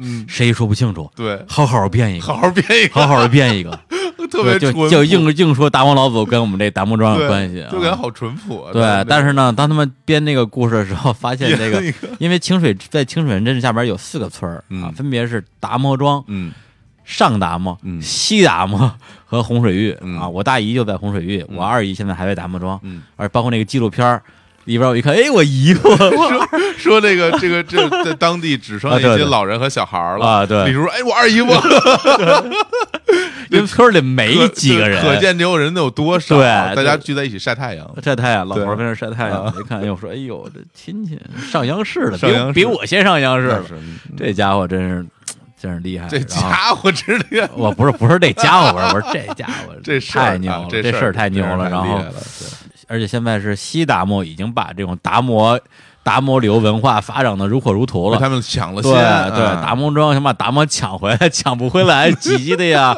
给什么村长干部，哎，我看那纪录片看的就是百感交集，因为他们那里边那些人我都不认识，因为我嗯太多年没回去了。我应该是上大学之后嗯就没怎么回去了，就啊最最近一次回去还是二零一二年我姥姥去世的时候回回去住了去大天木庄了。去大木庄住啊。因为他们要就是死在故乡嘛。啊是，对，我节目里也说了那那边也有一个一片就是坟坟啊，对对对对对对对。当地人葬的那个有坟坟有坟嗯然后呢，而且我这种外外姓就不能上坟，只有出殡的时候能去，然后之后就再也不让去了。啊是吧？对对，反正我们那儿是这规矩吧。哦，然后，所以我那些那这纪录片那些人我都不认识，嗯但是那个拍到的那些，就是拍到的那些村子里的那些景那些景象啊，嗯。就是我从小长大的地方，没什么变化是吧？没变化，有什么变化？哎呦，看的我就真的是看一会儿哭一会儿，就老泪纵横，对对，啊。就真是那种感觉。嗯。嗯、还有另外一个那个那个一个纪录片儿，呃就是就是讲斋藤话保斋藤护保护的那个。大哥也对。挺逗的，那大哥是太牛了，太牛了，就是说这个义愤填膺啊，对这普通话吧，这这应该应该支持，嗯。这斋藤话要保留。嗯，对，这现在的年轻人啊，这这羞于说这个斋藤话，羞于说，对，觉得这成了寒碜 了，成了噎着了。成了业障了，成了业障成了了，对，就哎呦，就就是我还真就是看这几个片儿，嗯。去听他们说话，然后逐渐的把我这个山里话这个这种发发音啊，逐渐给找回来了。而且那大哥就是这个专家，就是给大木大庄写书的那个书个，那个，好好编一个就是他，就是他给编的那本书。然后这个村长还不太满意，说你你这个书写的啊，不是不是就就意思就是不是很醒，嗯，对，大概那意思吧。哎我估计但没有人比他醒了，我估计是是主，而且我我我我后来上网搜了，嗯，网上还真有真真有这本书，淘是淘宝上有卖二手有卖的二手的，就就大魔装，哎不不，赶紧买一本 啊，买买买买买，一定回来买一本啊，然后对。念，就用都 用都用宅的话去念，宅的话念。嗯。哎，对啊，本来我还说最近要回回我爸妈家，就是跟他们主动要求用宅通话对话，帮我练口语呢，哦，忘了这茬儿了。爸妈现在还能还能说，他们肯定，他们他们一这话就一直说了几十年，肯定忘不了。嗯。对，包括我呃还看了有一个宅通话教学的那个视频，我就是太太猛了，特别牛，就是两个人，第一个人说普通话，嗯。第二个人说宅通话。嗯。对，第一个人说说昨天，第二嗯。列个 晚上后上，完了，我我我给这期节目放完之后，呃，河南话已经已经不不已经已经不在了啊，就是也都是斋堂话了，而且我相信啊。在我们能听到的这些所有的这些播客节目里边，都出现这 斋堂个斋堂话的这是不斋藤话，多啊，对不多啊，对，包括我那天我跟我妈还聊，我妈说我教你俩词儿啊，嗯勾人巴西跟七十马马，什么玩意儿？这是什么？勾人巴西就是勾什么？就是勾人就勾勾了巴西吧，勾了巴西什么意思啊？就是不直哦，曲溜拐弯，啊，呃，对，哎，七十马帕就是不展。不不什么？不展，就是就是不不是很不是很平展，哦，皱了吧唧，皱了吧唧的，就七十马帕。哎呦，这个这是这已经不是太像中文了，对，中文。哎呀，对对对，一说一一说起乡音了就停不下来啊。反正这这两期节目，我我虽然收听量我相信不是最不是最大的，因为它的娱乐性不是很强，然后再加上呃侃柴老师的这个乡音啊，这个也的确是略重，比较但是这个比较激进这个内容我真的特别喜欢，我自己自己就是听了好几遍。对对，是我们早期我最喜欢的两期节目吧。然后哎，我们念念第五念第五，期的哎呀第五期的《城里的月光》啊，讲的是他那个进城之后的这些故事啊。嗯，对，然后我给大家念一个，这是来自叫 Gucina，哎呀，G U C I N A 啊，不知道怎么念啊。姑气姑姑啊，姑且那姑那那两个 C 啊，一三年毕业刚来上海，没同学没朋友，只有一份不交五险一金，每天早上买咖啡的实习工作。后来遇上了大内，每周生活有了期待。如今日坛公园谈起了北上广外地人扎根的话题，句句谈到我的心坎里。现在心已不再迷茫，机会和孤独一定程度上是成正比的。多听 B B Park，遇上更多机会，赶走孤独寂寞，随遇而安。哎，给我们给我们念写了一段这个，这叫什么嗯座右铭啊？对对啊 slogan 啊 slogan 啊，对，然后荔枝有一个叫南小海的说，作为在乡村长大的准九零后，这两期听得很开心。然后微博上有一个叫哎 Mister 走走岔十口日，里面讲的熟人社会，以前不觉得，现在一想还真是。有一次从从北京回家，正好远房亲戚，准备买点海蟹，跟朋友聊到这儿，就说这朋友交给朋友说这交给我了，我有熟人，当时有点尴尬，说这事儿还得找熟人啊。对，买个海蟹还要对呀、找熟人啊然后微信上有有两位，一个叫王志勇，说这两期真是好听啊，上可怀念旧时故乡，下则审视现实当下。微信呃砍柴老师梳理的内容以及经历同样精彩。哎，不对，我想回头把那个宅通话教学的那个视频，嗯，咱们那个微信里头推一下。对，强行让大强强家摘。强行安利宅通话是这样，就是其实啊就是这样，这语言地方保护啊就是作为斋堂啊的人民啊是应该学的。哎，但是你把这边儿 大家强全全国推行全国推行宅宅通话。这大 那大哥不是说了吗？说以前这这宅的话才是北京话北京话，对对，估计也是对了，北京半个是咱们的呀。你觉得说对吗？瞎他妈说，瞎鸡巴说，好好编一个。门头沟是很早的一个区啊，是的先有潭柘寺和北京城嘛，嗯对，因为门头沟有矿嘛，嗯对，这个是，但是嗯那个就瞎，你说北京有一半儿 是呢门头沟门头沟的，这真是。北真的是北京到底是不是一山城啊？山城北京，嗯呃，然后那个这个后火总那个意思啊，说到心坎儿里啊，聊车气氛状态都是非常好的、嗯啊，李叔也非常幽默啊，潘老师引用的这个拉斯蒂涅的结尾简直点睛。还有一个细致啊对，还有一个叫默默的啊，他一说一早听见推送就去听了，然后呢，本来这边以为这些节目的话题会略敏感，结果听到潘老师讲讲述初到北京的经历，因为城里的光主要就是讲大家怎么进北京的嘛。嗯，对，好，希望能达到这种嬉皮笑脸面对人生的难的境界啊！你也想去睡地下通道是吗？就就工地搬砖地啊！搬砖啊，啊，对于一个身在北京的外地人，我在北京还没有找到我的归属感，回到了故乡也没有办法很自然的融合到那种生活氛围，感觉自己很拧巴。不过我还是有我的终极梦想的，移民意大利，每周末穿着队服去圣保罗球场支持我的球队。别胡说八道，那叫圣西罗球啊，场，圣保罗，哎，圣保罗问哪巴西的圣保罗？哎，我说呀，为什么去意大利穿圣保罗太球场？讨厌了！这这个这个这个理想我一定要支持啊。圣西罗球场是什么队？AC 米兰主场哦这样啊这是跟我是支持同样主队的，哦，哎，那国际米兰的主场在哪就？也是这球。这肯定是国米球不不迷啊，绝对不是。国哎，国米国米。这你就有所不知。哎，为什么？呀？国米就啊哎，我这很很不想说出这个名字啊。那个队的球迷，那个队的球迷管这个球场不叫圣西罗啊那个队的球迷管这个球场叫梅阿查球场。这样啊？对的，对的。啊，就跟那个什么福冈跟博多的区别一样，不一样，啊不一样，因为那个呢，还是因为福冈和博多原来还是两座城，后来合并了。啊。但这个就是同样一个球场，我就两个对立的球迷，我就是不叫一个名就是不叫一个名儿，我哦就叫这个名字。然后两个队都特别穷，谁也盖不起新球场，啊，对，就所以一直在共用，一直在一直一直在德比一直在德比互骂。互骂，真是特别特别特别激动啊！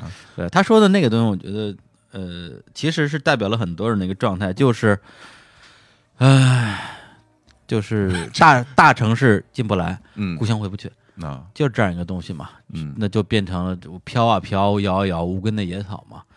对，因为故乡不是你想要那个样子，但是这个大城市就找不到自己的一种归属感吧。也许是一套房，也许是一份工作，也许是一个人，嗯因为每个人的标准是不一样的。包括昨天我看一新闻，说成都是出什么房房产的一个限购政策，嗯然后有一姑娘就我我都我都没敢点开视频看，嗯就只有一个视频的缩略图，就有一姑娘就哭了，简直就就不就不活了。然后哦那个微博正文里边写到说，就是我反正就是说买不了房，我就没有家，然后我就觉得就是活不下去的那种感觉。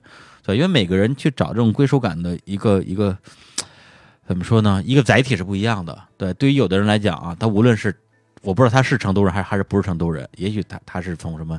比如德阳啊、眉眉山啊过来的，嗯他需要这样一个东西来让自己属于这个城市。嗯对，那我觉得每个人都在找这个东西。对，然后，呃，我不能说我自己经历过或者没经历过这个东西，但是这种不安定感，我觉得的确是也是伴随了我很多年的。但现在我，努力的让自己达到一种片儿汤化的境界啊，嗯就是所谓的心安处即故乡。嗯对，因为这个世界永远无法如你所愿。嗯，然后其实对我来说，包括你讲的是，呃，到一个新的地方没有归属感，然后自己的故乡回不去。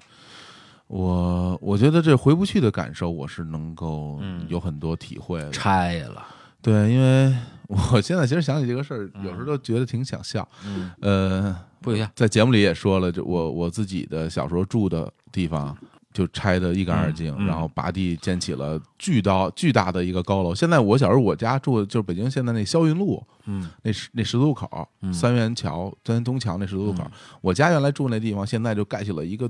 巨高的一个大宾馆，对，然后我我小时候生活的痕迹一点都没有，那条原来的路也拆掉了，呃，换成了新的更宽的路，然后小时候住的小区也全都没了，然后盖成一个大楼，然后我想找我以前小时候呃玩过的地方，就全都没有了。然后正好那一片连着呃呃女人街，连着整个的那个麦子店儿，整个那那一大片区域全都是新的，所以一点印象都没有。然后以至于我现在我觉得我的大学，嗯。我的大学我在上海上大学，嗯。我大学的我那个在军工路上那个校区。都已经不再是我的学校了，啊，大学都没了，我的大学都没有了，是是被合并了吗，是被别的学校合并了，哦。然后这个学校就已经成为别人的学校了，上面所有的校牌都已经换了、改换门庭，然后我自己 走回，有我前两年还去回到我自己原来的母校去看，然后我站在那个学校门口，我就感觉特别陌生，嗯。那种有一种特别奇怪的感觉，就本来是我的学校，然后挂了其他学校的牌子，嗯。然后进去以后，其实有一些地方也不一样了，我就会觉得我真是嗯。很多地方我是回不去了，嗯。但那怎么办？你只能、你只能接受啊。你说这个，我想起我，我有一特好哥们儿，他想想跟我是什么同，他跟我不是同学，嗯关系特别好。嗯然后他是初中，因为我们门头沟有两个还不错的学校，一个是我初中时候上的那个学校大峪中学啊，峪就是左边一个山，右边一个谷，因为门通沟就是一个山谷嘛，是山，嗯，都是山谷嘛，所以我们有好多以这个玉为命名的这个地名儿。像你刚才说那洪水玉啊，洪水峪，然后灰玉嗯、大玉、双玉，就全是双玉环岛，对，都是我们家那边儿。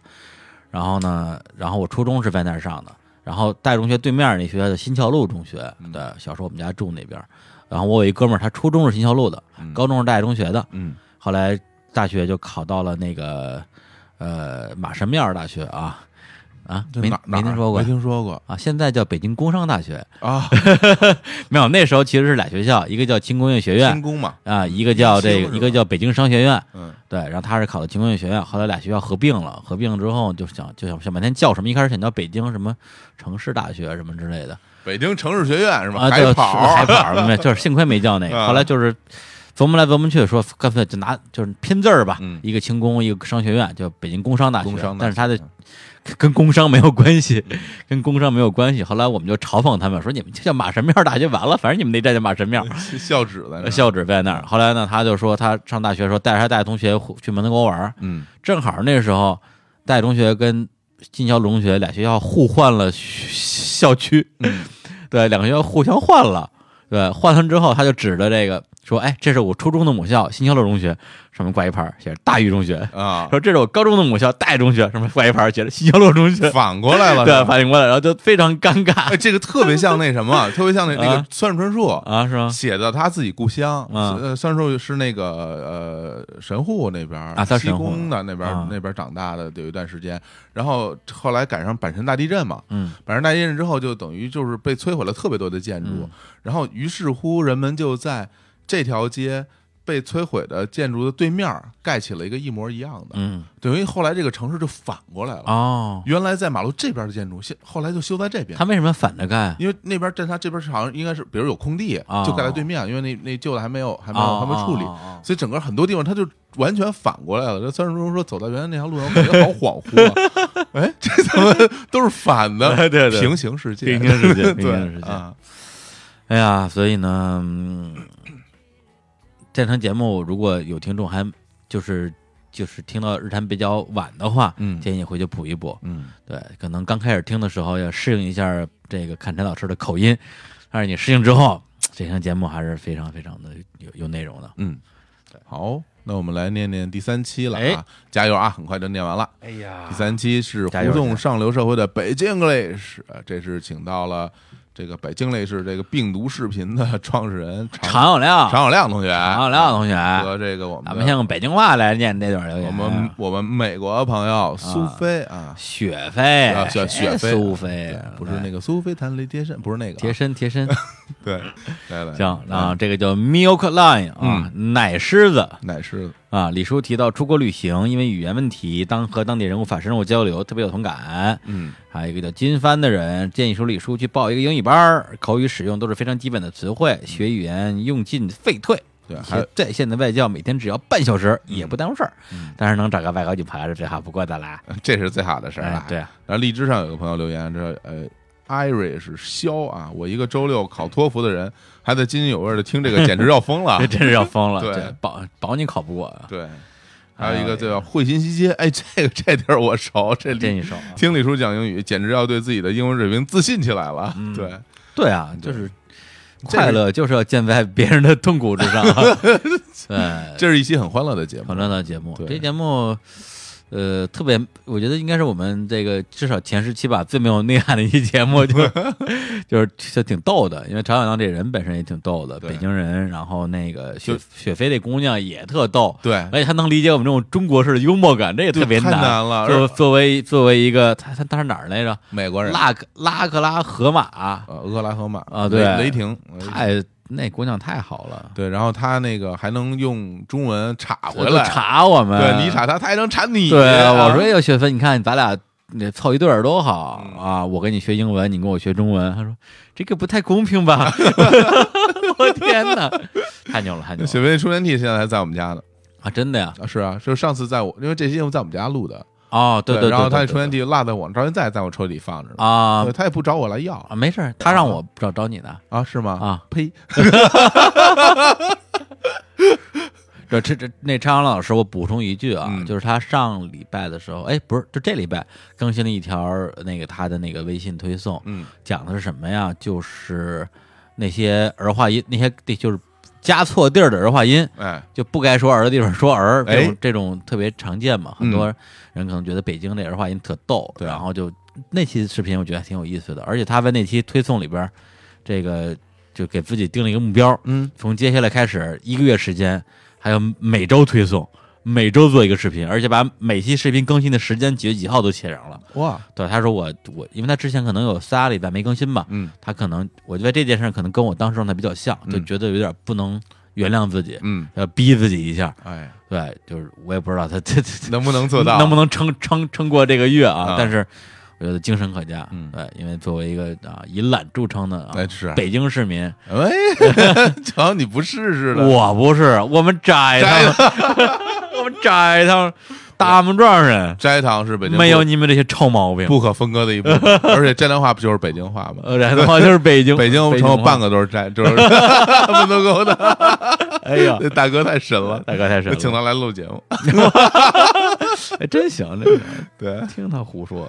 对，来我们下一期啊，，对去他的巴西去他的巴西。这期节目我特别喜欢，哎我特别喜欢，因为这期的嘉宾 Oliver 是一个非常非常有魅力的人，奥利弗那真是他就是就是在讲述他在巴西当那个，因为他原来是新华社的记者啊，嗯。对，住巴西的，然后讲述了很多他在巴西的所见所闻，对。听得我们真是大呼过瘾，是是讲了很多呃我们意识就是我们本身自有概念以外的巴西的真实的，是因为他他在那儿待了好几年，这个是非常难得的体验。而且他上哪儿找？而且他自己是就是发自真心的真的喜他喜他真的喜喜欢这个地方，巴西，对对，就包括现在就是有谁说巴西的坏话啊，被蹦起来了，蹦起来骂你，怼你，他不是在节目里说说在那儿都骂的不好，一走了都会想，是，而且巴西又是一个像像我又很想去嗯，但是第一去不起，他他那个机票也挺贵的，关键就是说你真是，比如说机票他一万多吧，你花一万多机票，你去了待一礼拜，这多亏呀、而且巴西呃好像签证很很不好办，对啊，非常不好去，因为我身边有一个活生生的例子，在在结婚里面经常出现的嗯。电话魔老师，电话魔，就是他也是也是青年的表哥之一啊，嗯，他的父母就在巴西生活，哎呦，他好像是去年才第一次去了巴西，啊，对，就是很难去。他其实跟爸妈多少他长期就是在他自己在北京，然后他哦。对对对，嗯，我觉得反正吧，就是反正就就是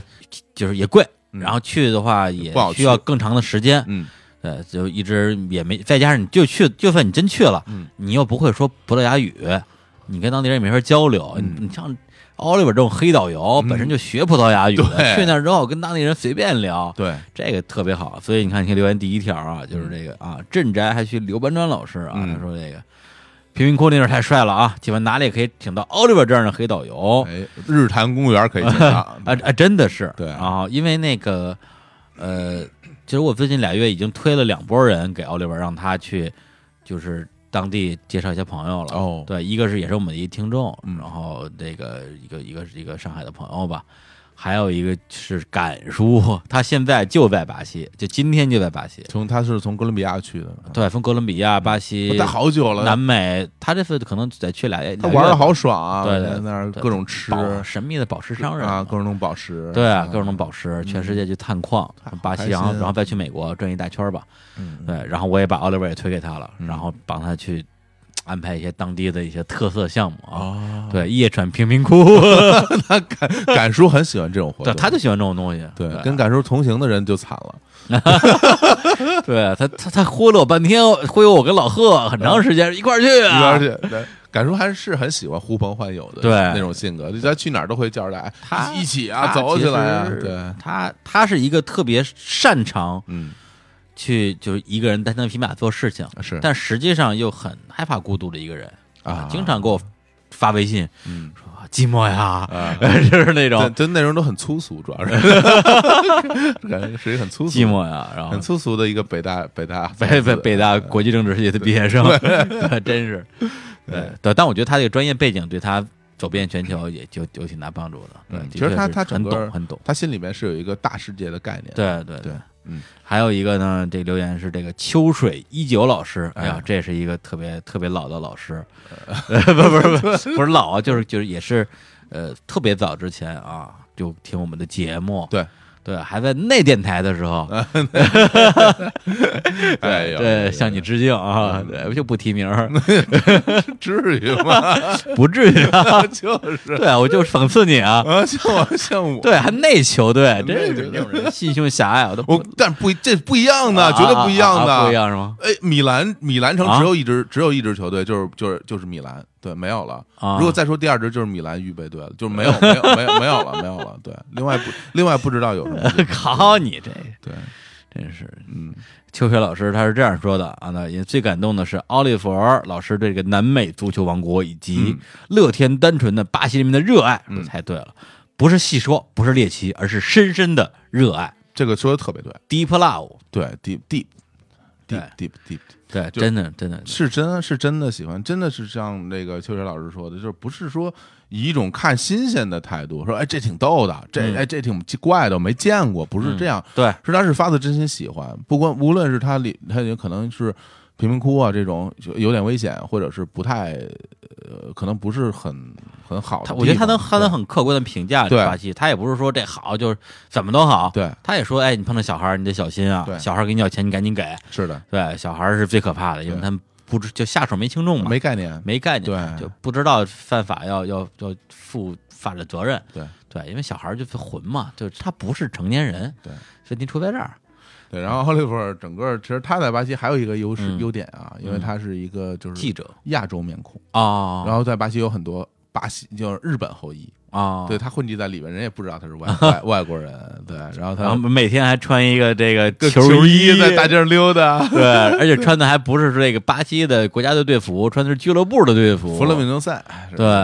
一个一个强队，然后也会有一些德比的球队，对冲他是倒数大拇指，他他不是他不是在节目里对老说有一个这种理发师，每次理发都说你你其实可以再想想，你可以你可以其实再考虑就是支持另外一个队，对你没品，对对，挺好玩的奥利弗，哎呦，奥利弗，对，奥利弗他是我在深圳的同事，嗯然后我们俩关系特别好，嗯就是每次我回，因为我每个月回一次深圳嘛，哦对我也每次都跟他说，你他妈赶紧回北京，因为他因为他家在北京，他他其实每个月也都回北京，是对，但是因为毕竟老婆孩子嘛，嗯所以我也不好意思逼太狠，对，但是相信不久的将来他会再过来跟我们来聊聊，他他能聊的太东西太多了，对，他懂的东西也多对这，个而整个人的那种表达能力极好强。里边儿奥利弗极强又混，特别混，因为你是没见过他工作时候的状态，是吧？比录节目还混，就特别混，就是就是哎，就什么都不在乎，怎么着弄死我啊？对对，就是那种弄死呀，对啊，对，太厉害了，而且就是嗯整个人的一个一个一个，我觉得就是拿也是一个特别拿得起放得下的人。嗯对你让他，比如说被七八个国家的这种记者嗯围在围在中间，然后他代表我们公司做一个可能是面对全球媒体的一个方发言，嗯他也能侃侃而谈，滴水不漏。嗯然后有时候我们碰你碰上那种就是就像那种医闹一样的消费者，奥利弗也能陪他吃顿饭。对，我觉得这个人真，他真的是一个就是特别有胸怀的一个人。而且我觉得一个是有胸怀，另外一个一点，我觉得我自己感受，嗯，他很享受这东西。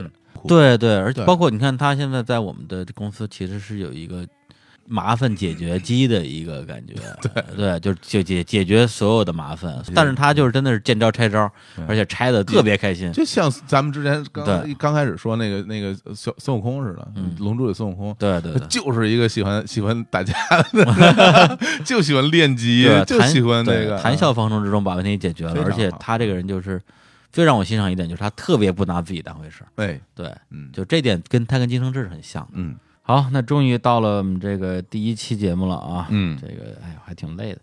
那个第一期节目的名字叫做《只有你记得我的模样》，然后这个标题是取自于青年小伙子乐队，嗯 一首歌叫《操场魔影》的歌词。嗯然后这期节目里边，我们其实相当于是这个用两个小时回顾了一下我跟小小火总的前半生。这些这节目其实跟一个标题叫“我这前半半生半生是吧？”，或者或者叫“我这十年 我这十年我祈祷，”，张天硕。对，然后这期节目也是一期比较掏粪、掏心掏肺的掏粪掏。别掏掏心掏肺的节目吧，我们都是 boys，然后嘿，这这个啊，小 小心挨骂啊。对，然后呢，念留言留言啊。嗯呃，网易云啊，首先特别感谢，因为这节目的确是一出来之后，就是受到了各个平台的很多听众的这个呃这个热情的这个关注吧。对，然后光网易云我们统计的时候有四百七十多条评论，然后荔枝当时有两百多条评论，对，然后微博五百多评论，嗯然后微信的那个转发和赞的数量也也是挺高的。对，然后呢，这个那网易云我选了几条出了啊，第一条叫半田紫米粥，他说合唱的地方听哭了。呃，小伙子老师终于愿意说心里话了啊！因为这这节目最后结束的时候，我们有一个男生小合唱 啊，如果没有听到的话，大家可以回去重新听一下啊。对，然后第二个人叫 Rulier，说本来打扫卫生的时候想找一个插科打诨的广播听一听，然后这个大内粉找到了这里，结果被扔了一脸废。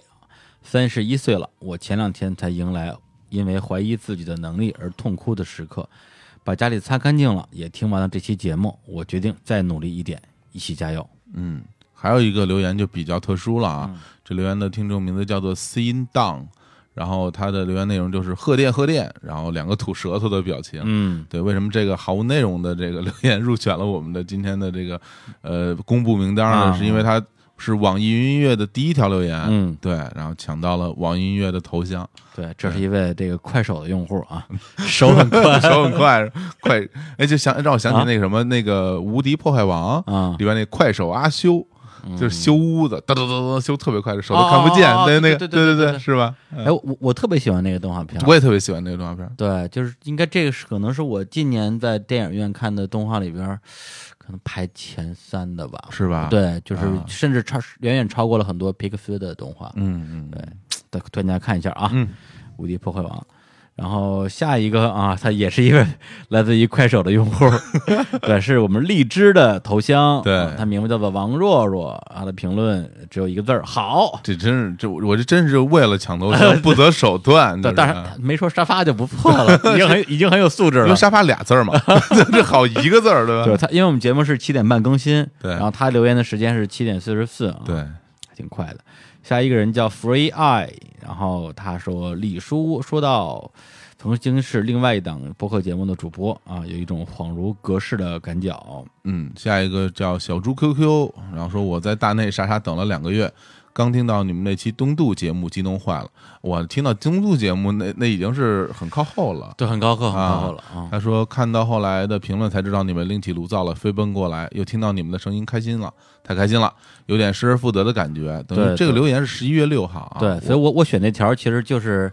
当时我也觉得挺震惊的，就我以为我们开新节目这个事儿，肯定全宇宙都知道了吧？是啊，结果 有人过了两个月才发现。嗯，还没有，可能就没有关注我们的微博啊对对啊。对，所以个没关注的赶紧啊，去微博搜索。李志明，李志明啊，呃关注李叔的个人微博，以及小伙子，你你你改名叫什么了？小伙子冯广建，啊，对，千万比比以前那好记多了。对。那个太以前就有下滑杠，啊，对，然后有下滑杠就不好写，不好写，而且又特别长，而且下滑杠这个在这个字符在这个键盘上有好几种写法，嗯，对对对，有可能打出来的还不对。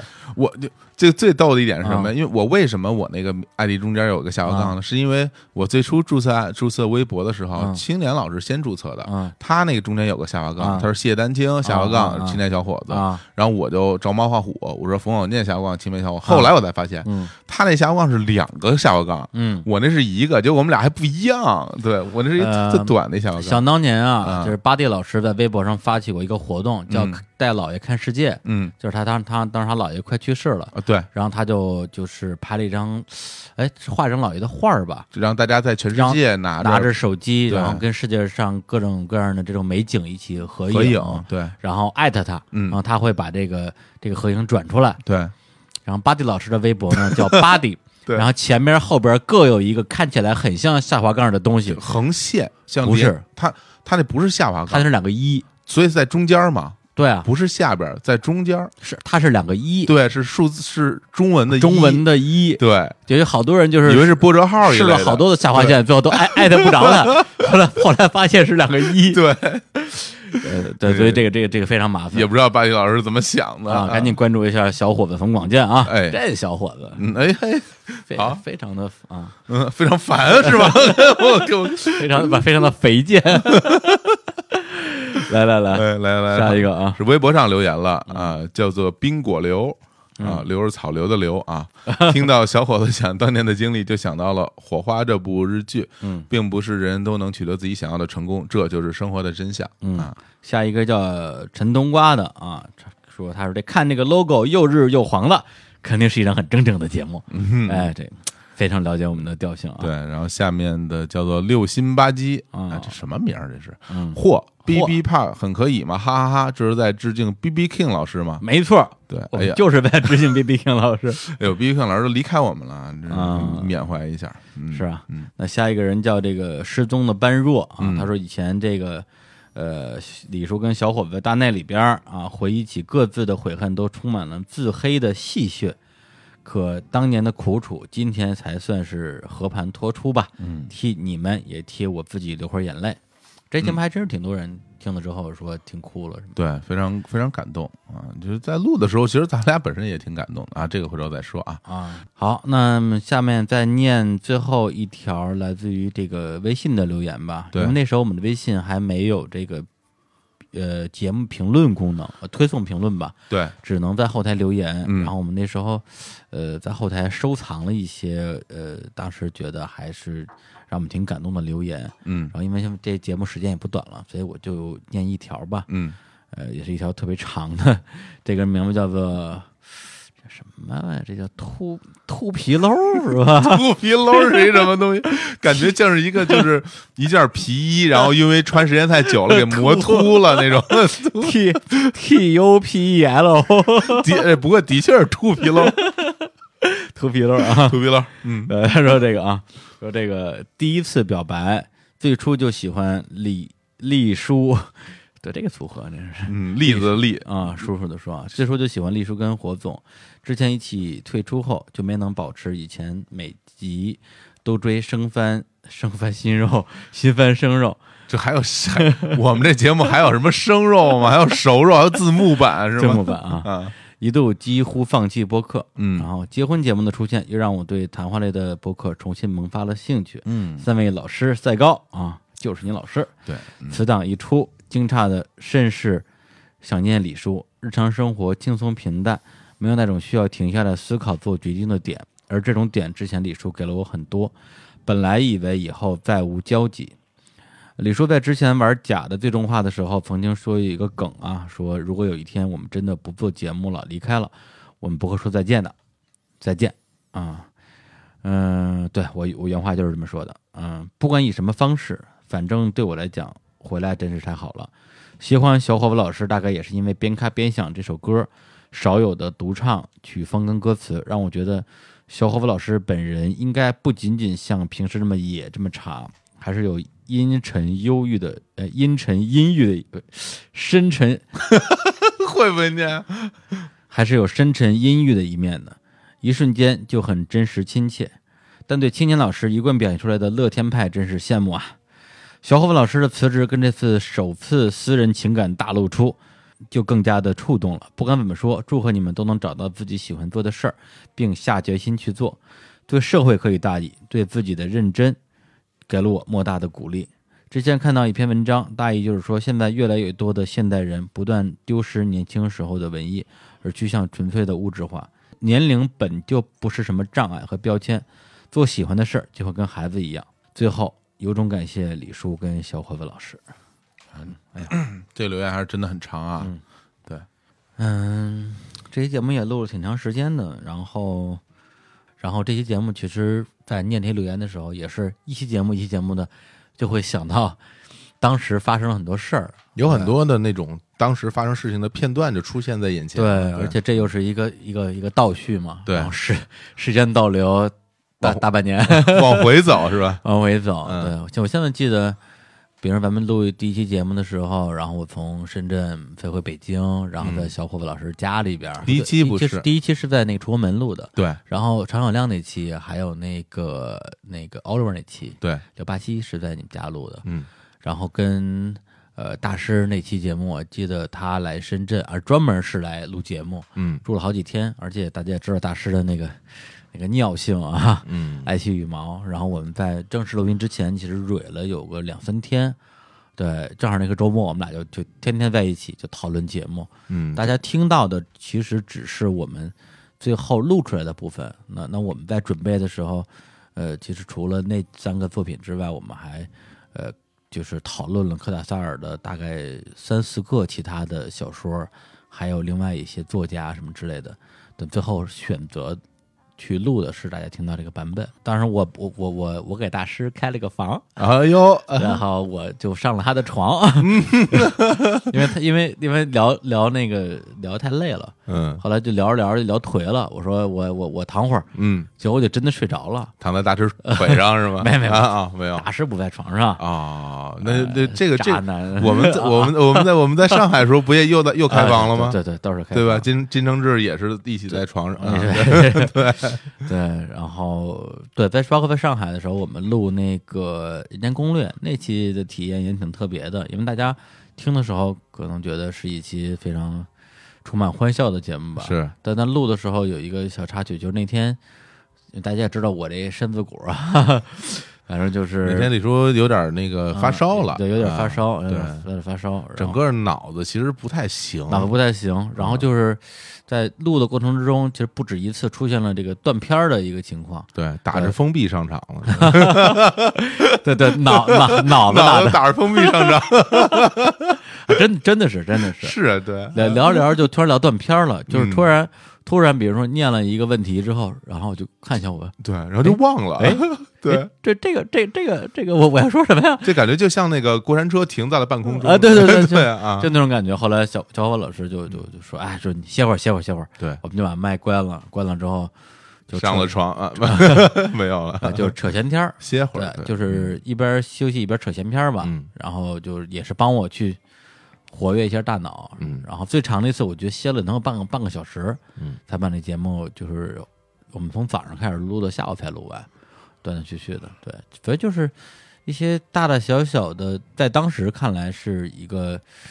呃，也不能叫困难嘛，我觉得是一个一个小小的难题，嗯。然后我们一起去想办法去去解决它，是。对，那那那个时候可能是稍微有点辛苦，其实现在想起来都是挺甜蜜的回忆，挺甜蜜的回忆。的，都这旁边都有窗。其实现在大家嗯可能因为听到了现在这么多节目啊，嗯大家可能感觉我跟李叔的配合啊什么的，各方面也挺挺熟练的啊，嗯而且很顺畅。我们现在录的节目，整个气氛啊、节奏啊。都不错，但是最在最开始的时候，我们俩在录节目之中，还真的是遇就是就光我们俩之间就遇到了挺多问题的。对，我觉得这也不妨跟大家分享一下，对吧？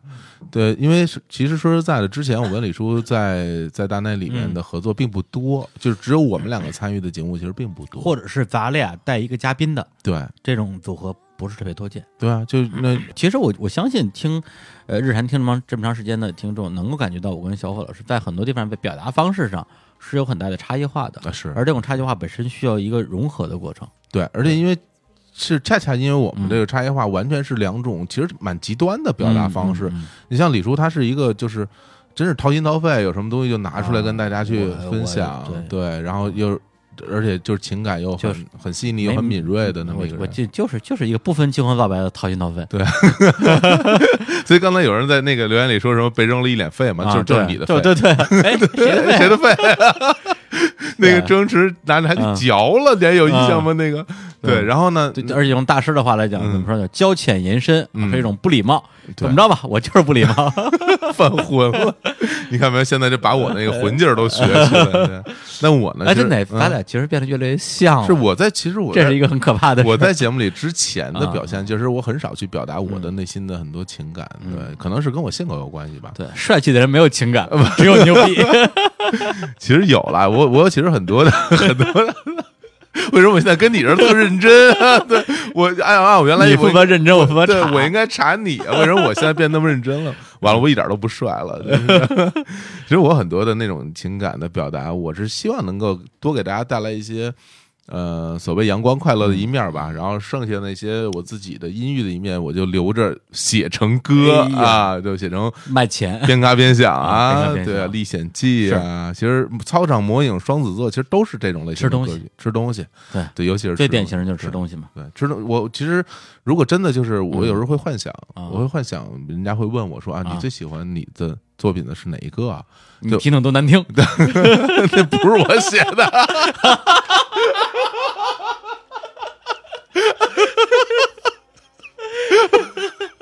行，嗯，挺会挑的。哎呀，那你们这个真真的，其实我我我非常喜欢那个吃东西吃东西这首歌。然后，如果大家没有听过的，可以到平台上去听一下，那真的是很对很很明显表达我整个人的这种心。特别推荐大家去豆瓣儿啊上面搜索“豆瓣音乐人嗯之青年小果子”，啊，青年小果子青年小果子有一个版本的吃东西啊，我认为超越了原版啊，非常好。还超越原版了。当然得超越原版了我都不记得他唱什么样，回头我也听听去，回头我也听，真的是。但是现在就是随着我们之后之之间的这种，我觉得最重要是熟悉程度。嗯，就是我们之前其实，在生活中的交集并不多，对，但现在我们生活中交集又太多，就每天都是不断的在在交流啊、聊天聊一聊一些正经的和不正经的话题，一块儿一块儿吃饭，对，一块儿录节目，嗯一块儿出去玩儿。哎呦，感觉各种怎么那么惨啊？怎么老跟你在一块儿？对，真真，但是线下因为是如此但是但是但是啊最惨的点就是在于变得越越来越像，就经常其实有的时候是啊。是我们俩说咱俩啊有交换有有点互换啊，交换身体。对鸡扭今对的。今今夜我们都是鸡扭，这黑梗啊，这啊。是《龙珠》里的一个人物，所以现在我们录节目真的是感觉很顺畅，嗯。这也是我们之前，但在在之前我们是面临这个问题的时候，其实挺苦恼的，对，就对。不知道该怎么解决，因为这个东西是需要时间，需要时间需要熟悉需要因为两个人，两个实际上没有那么熟的人，嗯，如果你要去装熟，只会显得你们更不熟。对我觉得，而且我这个人也不太擅长去去伪装伪装什么装什么东西吧。嗯嗯对，所以就是大家有什么问题就就真实的去面对，包括其实。呃，我们之前已经播出的这二十多期节目，我嗯也不是每一期都满意，也有一些，呃当然了，我不满意的跟大家跟大家不喜每个人不喜欢的可能完全不是同一期，嗯，对，但是我我我这边有我的标准，小伙子会有他的标准，是那那这个对我们来讲就是一个呃一起进步的过程吧。对对，其实整个这个这个过程要面对的东西挺多的，包括第一第一期节目播出之前内心也挺忐忑的，也嗯不知道大家对我们这个全新的组合嗯，会有什么样的一个一个态度？对，啊会不会占我们这对 CP？对啊，然后呃，包括就是我我我到今天还会有很多人问问说，哎呀，你们跟大内到底怎么回事啊？求内幕啊？对，嗯就是其实我都能理解啊，嗯这只不过其实到现在来看的话，这些东西真的就已经太不重要了，因为时间已经过去这么久了，嗯对，也没有任何的必要再做任何更多的解释。嗯而且我相信，如果真的是从刚才留言的很多听众说啊，什么追了两年的大内啊，然后就到日坛的人，嗯，我相信大家能够听出来，今天的大内跟今天的日坛在节目内容上的呃很多这种大大小小的区别来。嗯，或者是如果你真的听不出来的话，那这不就更好了吗？你就当一档节目听就完了，一周三更，对啊，对，这他爽爽翻了。就是啊，还有结婚，还有结婚啊，对啊，对还迷失音乐赚死 赚死了，就是真是赶紧去打赏。真的是这样，真的是这样。然后刚才小伙其实也提到说，我们整个的一个呃节目录制的一个过程也会变得越来越轻松，嗯，对，顺畅，非对。对，就是配配合也默契了。是是是，包括我们面对面对嘉宾的时候，对以前的呃，我们俩有时候会有一些这个撞车的地方。其实我跟小虎，我们俩以前在录音的时候，都是那种个人风格非常鲜明的球员，对，而且就只要而且只要一上场，这个今天的打法就跟着这个人走。还真是这样的。对，所以这两个人同时上场的时候，这个球权是一个 是一个很重要的问题。对李叔传给我，我就射门，对，中中场射门，就是不回传。中场什么踢破对方球网，我李天，叔无可奈何要说啊牛厉厉害，让小次郎，你好吧？然后现在其实这些问题也都呃，我们在内内部吧消化的七七八八的了。是嗯，最后其实想跟大家说的就是，我们现在既然呃开始双更了，嗯。那么就意味着我们接下来一定会对节目有更多的付出。嗯。不光是节目的这种呃所谓的更新频次上，因为在一周一更的时候，有很多的尝试其实是我们不太敢做的，嗯，对，比如说一些呃这种连续的节目。系列节目系列节目，比如说，如果我有什么系列节目啊，嗯一下录四期，嗯但这种可能性非常小啊。嗯对，假如我一一一连续录四期，那假如我是单更的话，那一下就一个月只有这一个系列。嗯大家万一不喜欢这个系列，那可能一个月就没节目听。是对，就不太敢尝试。嗯但如果说我们这个双更之后，这种这种这种事情应该也没那么严重。当然，当然可能性是微乎其微的。哎呀，哎呀，我觉得就是稍微敏感一点的听众都会有一种预感。呃，而且这个哎，你不觉得你这种你这种表达方式其实是我的表达方式吗？对不对？完全是结婚式，是吧？呃，对，完全是向向向低台致敬，向结婚致敬。嗯然后还有更重要的就是在节目之外，我们也我们也会做更多的事儿，比如说嗯，像我们马上要做的这个 City Walk，对，对，这次这种线下见面会的形式，嗯。有可能会推广到全国各地，甚至全球各地。是，然后我们会带着大家到处去玩儿，嗯。呃，还有就是我们能想到的这种各种各样的一一些组织形式吧，嗯我们都希望能够未来来丰富我们整个电台的一种模式。而且这些东西已经在我们不单单是在我们脑海里嗯有构想，我们已经开始初步的去去做尝试了。对对对，大家可能会在之后陆续会。呃，从我们的微信平台什么的会得到这些消息，而且这节目我不知道什么时候播啊，嗯也许在播的时候，我们好多好多事儿都已经启动了，对，有可能啊，对对都有可能，都有可能。对，所以呢，最后呃，再跟大家说一次，嗯。要去关注我们的微博、微博、微信啊、微信啊、微信公众号一样，再念一遍名字啊，因为这名字啊叫啊对。对日坛公园 B B Park 是连续的啊，对嗯，，是一完整的词 B，B King 致敬啊。嗯呃，微信大家不关注，很多人可能觉得你们就是一个节目的推送，嗯呃，关注了也没什么太大意义。但实际上，我们接下来会有越来越多的这种原创类的内容对，放在我们的微信公众账号里，而且有很多的就是活动的通知啊什么的，都会在微信公众号第一时间能够得到消息，，对包括我跟小伙老师接下来也想做一些尝试，比如说录一些小的短节目，下次我们要放裸照，谁要看见裸照？哎，对，录一些小的短的节目，是只在微信里边更新。对所以我觉得，可能还会有一些视频化的尝试，哎呀，对，嗯，裸视频，感觉不是很正规，这个这个微信别被别被封了。这白做了、啊，收钱什么发多少钱能看到我的？对，那话怎么说来着？人在做，小龙哥在看。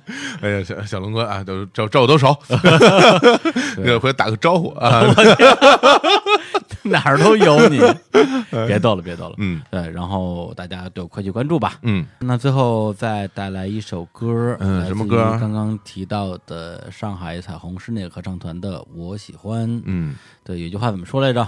怎么说这个世？界上怕就怕喜欢二字啊！我这这好像不是这么说的吧？这句话千金难买我喜欢嘛。行，对，嗯因为刚才我们说了很多的，呃，录电台到现在的一些小小的心路历程吧。嗯，最后呢，我也赋诗一首啊，哎，来，啊，嗯就即兴啊，好好好好来来来，这个诗歌朗诵一下，嗯，就是不是赋诗和诗歌朗诵不是一回事儿啊。对对对先先赋后朗。啊啊，好嘞，来，嗯我喜欢麦克风，我喜欢调音台，我喜欢耳机，我喜欢耳放，我喜欢小伙子，我的天，这怎么能有我什么事儿？我喜欢你，你呢？我已经吐了。哎，真的，我觉得听到这里啊之前我们说的所有话都白说了。对，因为大家听到这儿以后，就就感觉啊，这吃了饭啊 什么的也都也都出来。最后最后强行了这个疯狂示爱，我觉得你这个以后这赋诗一首这种行为可以坚持啊。一口水喷出来了。好吧，好吧，好吧，那那就就就不吵了，咱们赶紧来放一下这首歌，来嗯结束这一期节目。然后未来我们这个系列还会继续做下去。，对，那就跟大家说再见，拜拜。拜拜。